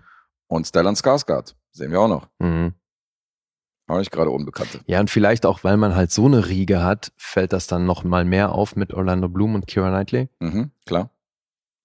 Aber ich finde es zweckdienlich, sagen wir es mal so. Ja, Das wäre wahrscheinlich besser gegangen, aber es geht wirklich unter, weil ich finde, der Film macht halt wirklich verdammt viel richtig. ist halt auch Popcorn-Kino. Insofern geht's hier mehr um die Schauwerte als um die Ja. Charaktertiefe der, der Rollen, die hier, Mhm. die hier mitspielen. Aber äh, ja, der hat definitiv, also alles, was so Schauwerte, ich fand diese, diese Szenen äh, auf der Insel bei den Eingeborenen fand ich phänomenal, Ja. wo Das dann ist dieser, halt auch echt lustig. mit diesem ne? menschlichen Schaschlik oft und so. gelacht. ist wahnsinnig slapsticky, aber trotzdem richtig geil. Ja, wie er mit dieser Stange die Früchte. Ja, ja, genau, das meine ich ja mit Aufspießt, ja, ja. Schaschlik, ja, genau, wo dann die Früchte drauf sind und er dann runterstürzt. Und Ja, ist ja, ich habe wirklich oft gelacht. Und äh, natürlich legendär dieses, äh, diese gro dieses große Rad, Ja, was sich dann löst, wo die drauf fechten und so, wo ich dann denke, so Alter, war das. aufwendig. Ich habe dann davor hab ich überlegt, war das dieser Teil? Und dann habe ich so, nee, das war, das war wahrscheinlich, das war danach der Teil, glaube ich. Und dann kam die Szene und ich so, oh, okay, es war doch im zweiten Teil von Flucht der Ich Karibik. glaube, der danach ist, wo du dieses Riesending hast, wo die in diesem großen Strudel mit den zwei Schiffen sich. Ach, das bekriegen. war's, ja, ja, okay, alles klar. Nee, ich dachte, das mit dem Rad wäre auch der dritte Teil gewesen, aber Mhm. Ja, aber alleine das so als Setpiece, wie geil ist das? super. Ja, super. Und das eben auch hier wieder untermalt von der Musik von Hans Zimmer und eben also auf einem Natürlich. höchsten Niveau produziert von Jerry Bruckheimer. das sieht man alles. Also, und hört, hört man eben. Also ich finde, Ja, und dann können wir auch den äh, DOP erwähnen. Das ist Dario Schwolski, der äh, Kameramann, der auch mit The Martian zum Beispiel auch äh, mhm. für die Bilder gesorgt hat. Oder The Last Duel und so hat auch schon wirklich große Filme gemacht. ja, gerade diese Sequenz mit dem Rad. Mhm.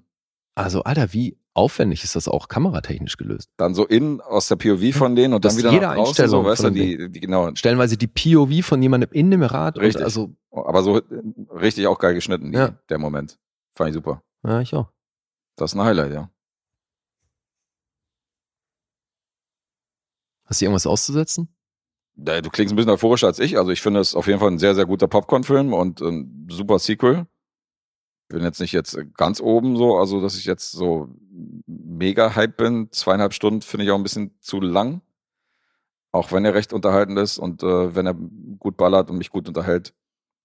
Da habe ich ein bisschen was aussetzen an der Länge. Was hättest du hier weggenommen? Was ich weggenommen hätte. Naja, ich weiß nicht, ob ich diese ganze Voodoo-Sequenz ge gebraucht hätte mit Naomi Harris. Ja, die baut natürlich auch ein bisschen was auf. Ne? Ja, klar, die spielt natürlich auch mit rein, aber es sind so Momente, wo ich denke, ja gut, jetzt hat er hier halt noch einen Schauplatz aufgemacht. Aber ich fand sie auch wieder super. sie war toll, ja. Auf jeden Fall. Ja. Ja, der hat schon Hätte sich Pam Grier mal eine Scheibe abschneiden können, wenn es im jamaikanischen Dialekt geht. Ja. ja, gut, dazu muss man sagen, bei ihr schlummern ja auch wirklich jamaikanische Wurzeln, habe ich gelesen, also im Gegensatz zu Pam Grier. Mann. Da fällt es natürlich leichter. ja, Mann. Ja. Und dann habe ich ja, äh, war ich ja schon ein bisschen überrascht, als ich gelesen habe, dass der einen Bodycount von 82 hat. Also, Ja, das wollte ich nämlich, habe ich mir gemerkt, als du vorhin meintest, das ist dann irgendwie sehr düster und plötzlich nicht mehr kindgerecht. Ich meine, der hat eine Freigabe ab 13. hm. Aber hier passieren schon ein paar richtig fiese Sachen. Also als sich der Kraken dann im Schiff ein paar Leute schnappt und die durch dieses Loch von der Kanone zieht, wo die halt einfach mal kurz zusammengedrückt werden. Also hier so für, und ich meine, hier kommen Raben und picken Menschen die Augen aus und so. Also hier passieren schon Dinge, ja. die recht düster sind, auch für 13-Jährige. Also oft, oft siehst du natürlich nicht, was mit denjenigen passiert, wenn der Kraken die irgendwie so in die Luft schmeißt oder so, weißt du, oder irgendwo, irgendwo hinfeuert oder Ja, so. aber, Also, aber eben, aber dann zieht er sie halt ja, manchmal dann doch explizit, irgendwie bricht er denen alle Knochen und du siehst das und das ist schon, ja. ja, ein paar Momenten ist das schon, geht er, geht er gut ab, aber es ist auch, und ich meine auch diese Truppe rund um Davy Jones, das sind ja schon auch mitunter echt fiese Figuren. ja, so Hammerhaie, wo halt irgendwie der Bauch offen ist, wo dann irgendwie, wo Ja. die Dame drinnen siehst und so, das stimmt. Ja. Aber auch da, also die CGI, gerade auch von den ganzen Figuren rund um Davy Jones, Die ist cool, ja. sensationell. Ja, die finde ich auch gut. Und wie geil ist, Alter, der spielt mit seinen Tentakeln Orgel. Wie geil ist das denn? Mega gut. Ja, auch, dass er unter den Tentakeln dann irgendwas hervorzieht und so und äh, was dann eine Rolle spielt. Also, ganz ehrlich, ich hätte Bill Nye für diesen Film Oscar nominiert und nicht für Living. Oha. Ja, weil ich Also, das, ob Nye das genauso gesehen hätte. ganz ehrlich, ich finde das geiler, was er hier macht. Zieht er sich schauspielerisch aus für Living, ja, und du hättest ihn als Tentakelwesen äh, unerkannt und Flut der Karibik als Oscar Ja, aber das musst du dir Klingt's doch, aber gra- jetzt überleg mal, gerade aufgrund des Drehprozesses. Der steht da mit, mit Punkten in der Fresse und irgendwelchen Markierungen im Gesicht Hm. und vielleicht noch ein bisschen was Masken appliziert da dran. Und so, also wahrscheinlich dann fast noch eine größere Leistung von den Leuten, die ihm gegenüberstehen, aber so spielst du hier ein Ding, was dann nochmal durch CGI komplett irgendwie was dazu bekommt. Ja, eben. Aber spiel das doch erstmal so, Alter. Ja, ja, ich finde super, was er gemacht hat, aber es ist halt nicht nur seine einzige, also es ist nicht seine alleinige Leistung, diese, diese, diese Darstellung. Die Figur, nee, klar. Die Figur, das Visuelle Nee, und äh, ist aber die der Joker von Heath. Ledger auch nicht und da erwähnt aber niemanden, niemand erwähnt die Maske Ja, gut, okay, und das. Kostüm. Da ist es ähnlich, ja. Und das ist, finde ich auch, beim Joker ist das die halbe Miete, Alter. War ja auch die Diskussion. fucking Maske. Ja, war ja auch die Diskussion, ob man äh, Pedro Pascal nominieren sollte für Mandalorian, weil er ja größtenteils einen Helm hält, Helm aufhat und Ja. ob das die schauspielerische Leistung irgendwie malig macht. War doch auch immer so, immer dieses Hin und Her. Ja. Hm. Ja, wie auch immer. Also ich feiere Bill Nye hier enorm. Und was mir jetzt mal wieder aufgefallen ist, weil ich glaube, ich habe den jetzt auch das dritte Mal gesehen oder so. Mhm. Und es ist mir aber die Male davor nicht aufgefallen und ich finde es mörder clever. Oder auch irgendwie geil, dass sie es so hinkriegen, weil du hast hier einen Protagonisten, der eigentlich in jeder Szene, in der er vorkommt, versucht der den Plot zu verhindern. Das ist irgendwie so krass. Mhm. Und das funktioniert aber trotzdem oder vielleicht gerade deswegen. Ich kenne nämlich, also ich habe da mal so ein bisschen gebrainstormt und mir fällt kein anderer Film ein, wo das so ist, dass, Ja. dass du, dass der Protagonist des Films, und das ist ja Jack Sparrow, Mhm. Ist er. dass der in Ja, jeder Szene, in der Anti-Held, er vorkommt, versucht vom Plot wegzurennen. Mhm. Also, oder dem halt, den halt zu boykottieren. Ja, stimmt. Das ist irgendwie so krass. Er will damit eigentlich gar nichts zu tun haben. Und deswegen, ich finde das als auch im Nachhinein gerade erst recht sensationell geschrieben. Ja, hier wird natürlich ein bisschen mitgespielt mit der Chemie zwischen Kira Knightley und ähm, Jack Sparrow. Also hier Elizabeth Swan, ob da vielleicht was geht. Das ist eine, das ist eine Nummer, das ist so das Einzige, was ich am Drehbuch kritisieren würde. Mhm. Weil das ist ein Ding, das fand ich nicht optimal geschrieben, weil die, also das macht halt die Motivation von ihrer Figur so ein bisschen fragwürdig und auch unklar. Naja, der Kompass spielt ja da auch noch mit rein, wie du weißt. Also Ja, aber so die erzählen ja schon Kontrast. Eh, Ja, aber eben, das wird thematisiert, dass ihre Unsicherheit dahingehend und damit finde ich, werfen die halt ein bisschen was über den Haufen, was sie im ersten gemacht haben und so, was halt die Motivation ihrer Figur angeht, Mhm. finde ich so ein bisschen schade, aber spielt ja dann auch im weiteren Verlauf nochmal eine Rolle. Das ist Ja. vielleicht auch noch was, wo man sagen könnte, der Teil, also mir hat tierisch Bock gemacht, eigentlich direkt weiter zu gucken. Mieser Cliffhanger auf jeden Fall, ja. Eben. Das stimmt. Aber der hat so viel drin, finde ich, was eben Action, Witz und Dynamik angeht. Deswegen, ich würde auch die Länge nicht kritisieren, auch wenn ich verstehen kann, dass der natürlich lang ist mit seinen zweieinhalb Stunden. Mhm. Aber ich finde, die sind halt echt gut gefüllt. Und Alter, auch hier wieder, Mann, die Musik, ich werde da jetzt einen Monat mit im Kopf rumrennen. Ja. Harter Ohrwurm. Wir können auch erwähnen, dass es der erste Disney-Film mit, der, mit dem computergenerierten äh, Logo ist, was Mhm. jemals in einem Disney-Film zu sehen war. Davor war es immer noch dieses handgezeichnete, klassik, klassische Disney-Logo. Und das war der erste Film, wo sie das geändert haben. Ja, und er hat, glaube ich, auch einen Rekord aufgestellt, was die Geschwindigkeit angeht, was das Einspiel, also was die 100 Millionen Marke angeht. Ne? Mhm. Das hat er, glaube ich, am ersten Wochen ist er da schon weit drüber hinausgeschossen. Am Ende ist er bei 1,06 Milliarden gelandet. Ja. Weltweit. Das ist der finanziell erfolgreichste Film 2006 gewesen. Also, Mhm.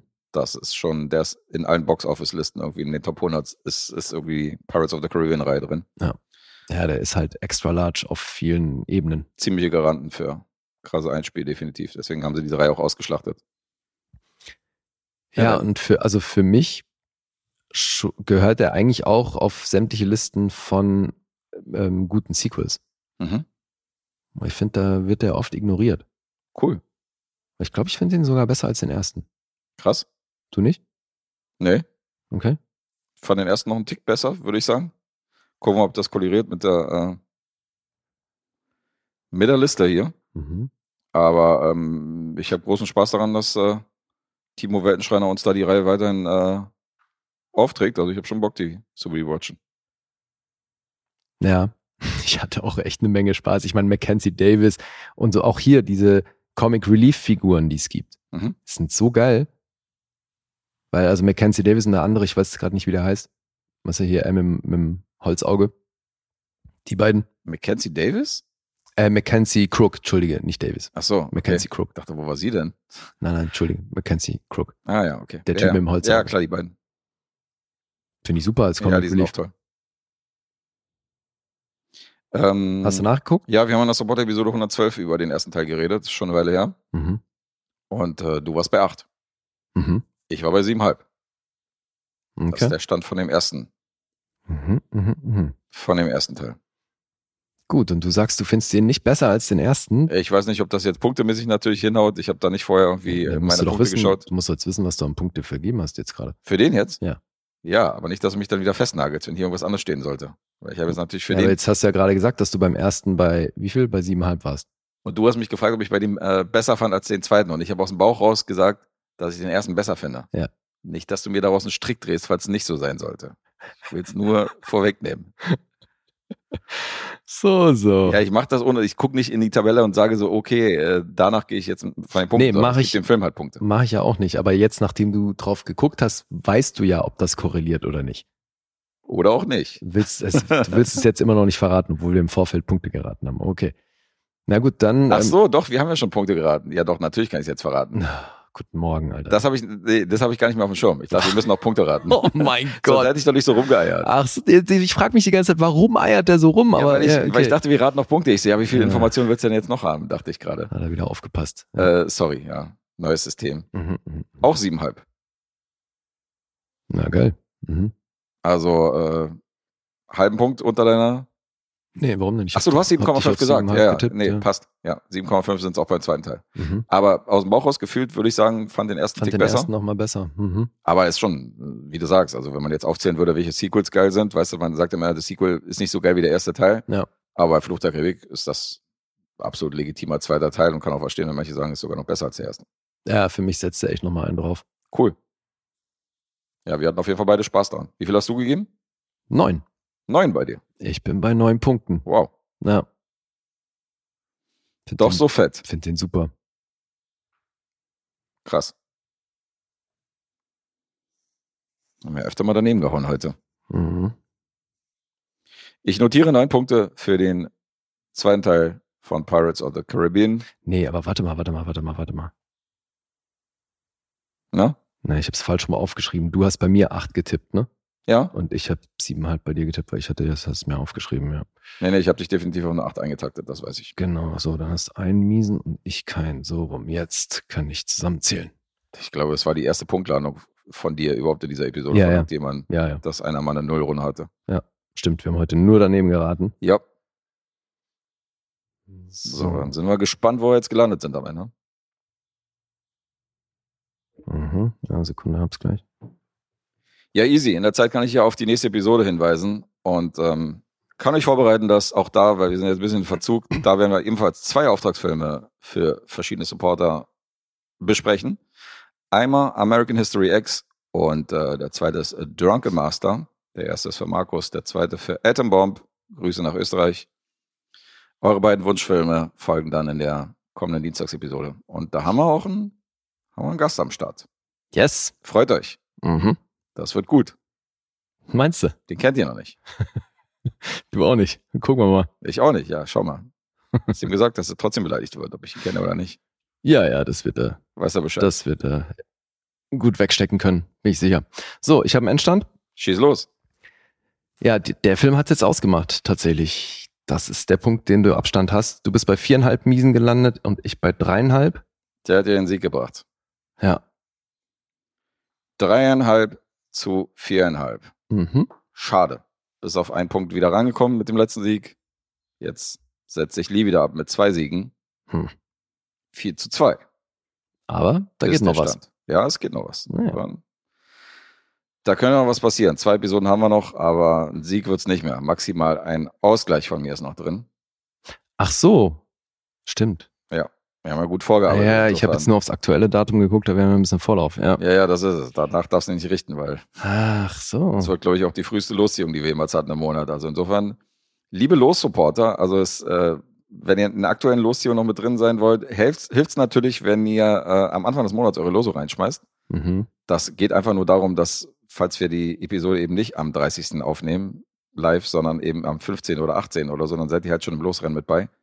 Aber generell habt ihr natürlich den ganzen Monat Zeit, eure Lose reinzuschmeißen. Selbst wenn ihr es mal nicht macht, könnt ihr im nächsten Monat auch euer Los von den Formel reinschmeißen. Also Ja. das geht einfach nur darum, dass ihr in einer aktuellen Ziehung drin seid, weil öfter mal Leute am 10. irgendwie los reinschmeißen und sagen so, ja, ich weiß, ich bin spät dran. Wo ich denke, nee, du bist überhaupt nicht spät dran. Du hast ja, Eben, ja, dürft ihr machen, wenn ihr wollt. Müsst halt nur wissen, machen, ihr dann wollt, unter ja. Umständen erst im nächsten Monat im Topf seid. Aber ich glaube ja auch damit halt. können die leben. Also bei den Ja, ja. paar hundert Losen im Topf. Eben, also könnte zwar sein, dass dann genau dieses Los vielleicht hätte gezogen werden können, aber das äh, weiß man ja immer nicht. Ja. Also insofern könnt ihr da entspannt rangehen und auch gern mal, wenn ihr einen Monat im Urlaub wart oder so, die Lose im nächsten Monat nachreichen, wie ihr sind. Da- Also da, da ist überhaupt kein Thema. Klar. Macht, wie ihr wollt. Macht, wie ihr wollt, ja. Und äh, Ja, deswegen danke an alle, die uns supporten und hier Definitiv. coole Filme beisteuern. Ja. Oder dann auch manchmal eben Filme, die man nicht so gut findet. das ist auch legitim. Aber Gehört alle, die es mal werden wollen, bei Patreon und Steady und die Links im Linktree findet ihr davor. Und ähm, da dürft ihr auch so schöne Lose beitragen. Da dürft ihr Auftragsfilme äh, auftragen, da dürft ihr Sonderepisoden hören und ihr habt auch Tabelleneinsicht. Und bei 3000 Rezensionen kann das nicht schaden, wenn man mal weiß, wann welcher Film und welche Serie und welche Episode denn besprochen worden ist und wann das nochmal war. Ja. Und die gibt's schon für drei Euro. Ein Schnäppchen. Ein absolutes Schnäppchen. Jeder Euro hilft. Das sowieso, ja. Ja. Wunderbar. Da sind wir durch für diese sommerliche Folge. Mhm. Meine Stimme lässt mich auch im Stich, insofern äh, Gutes Timing, ja. genau zum richtigen Moment. Singen werde ich nicht mehr. Aber zur Verabschiedung reicht noch. Insofern Nur mal Glück gehabt. habt noch ein schönes Wochenende. Ihr habt euch wohl. Und ähm, für die Supporter und Supporterinnen bis Sonntag, für alle anderen bis, Bis Dienstag. Genau das. Tschüss.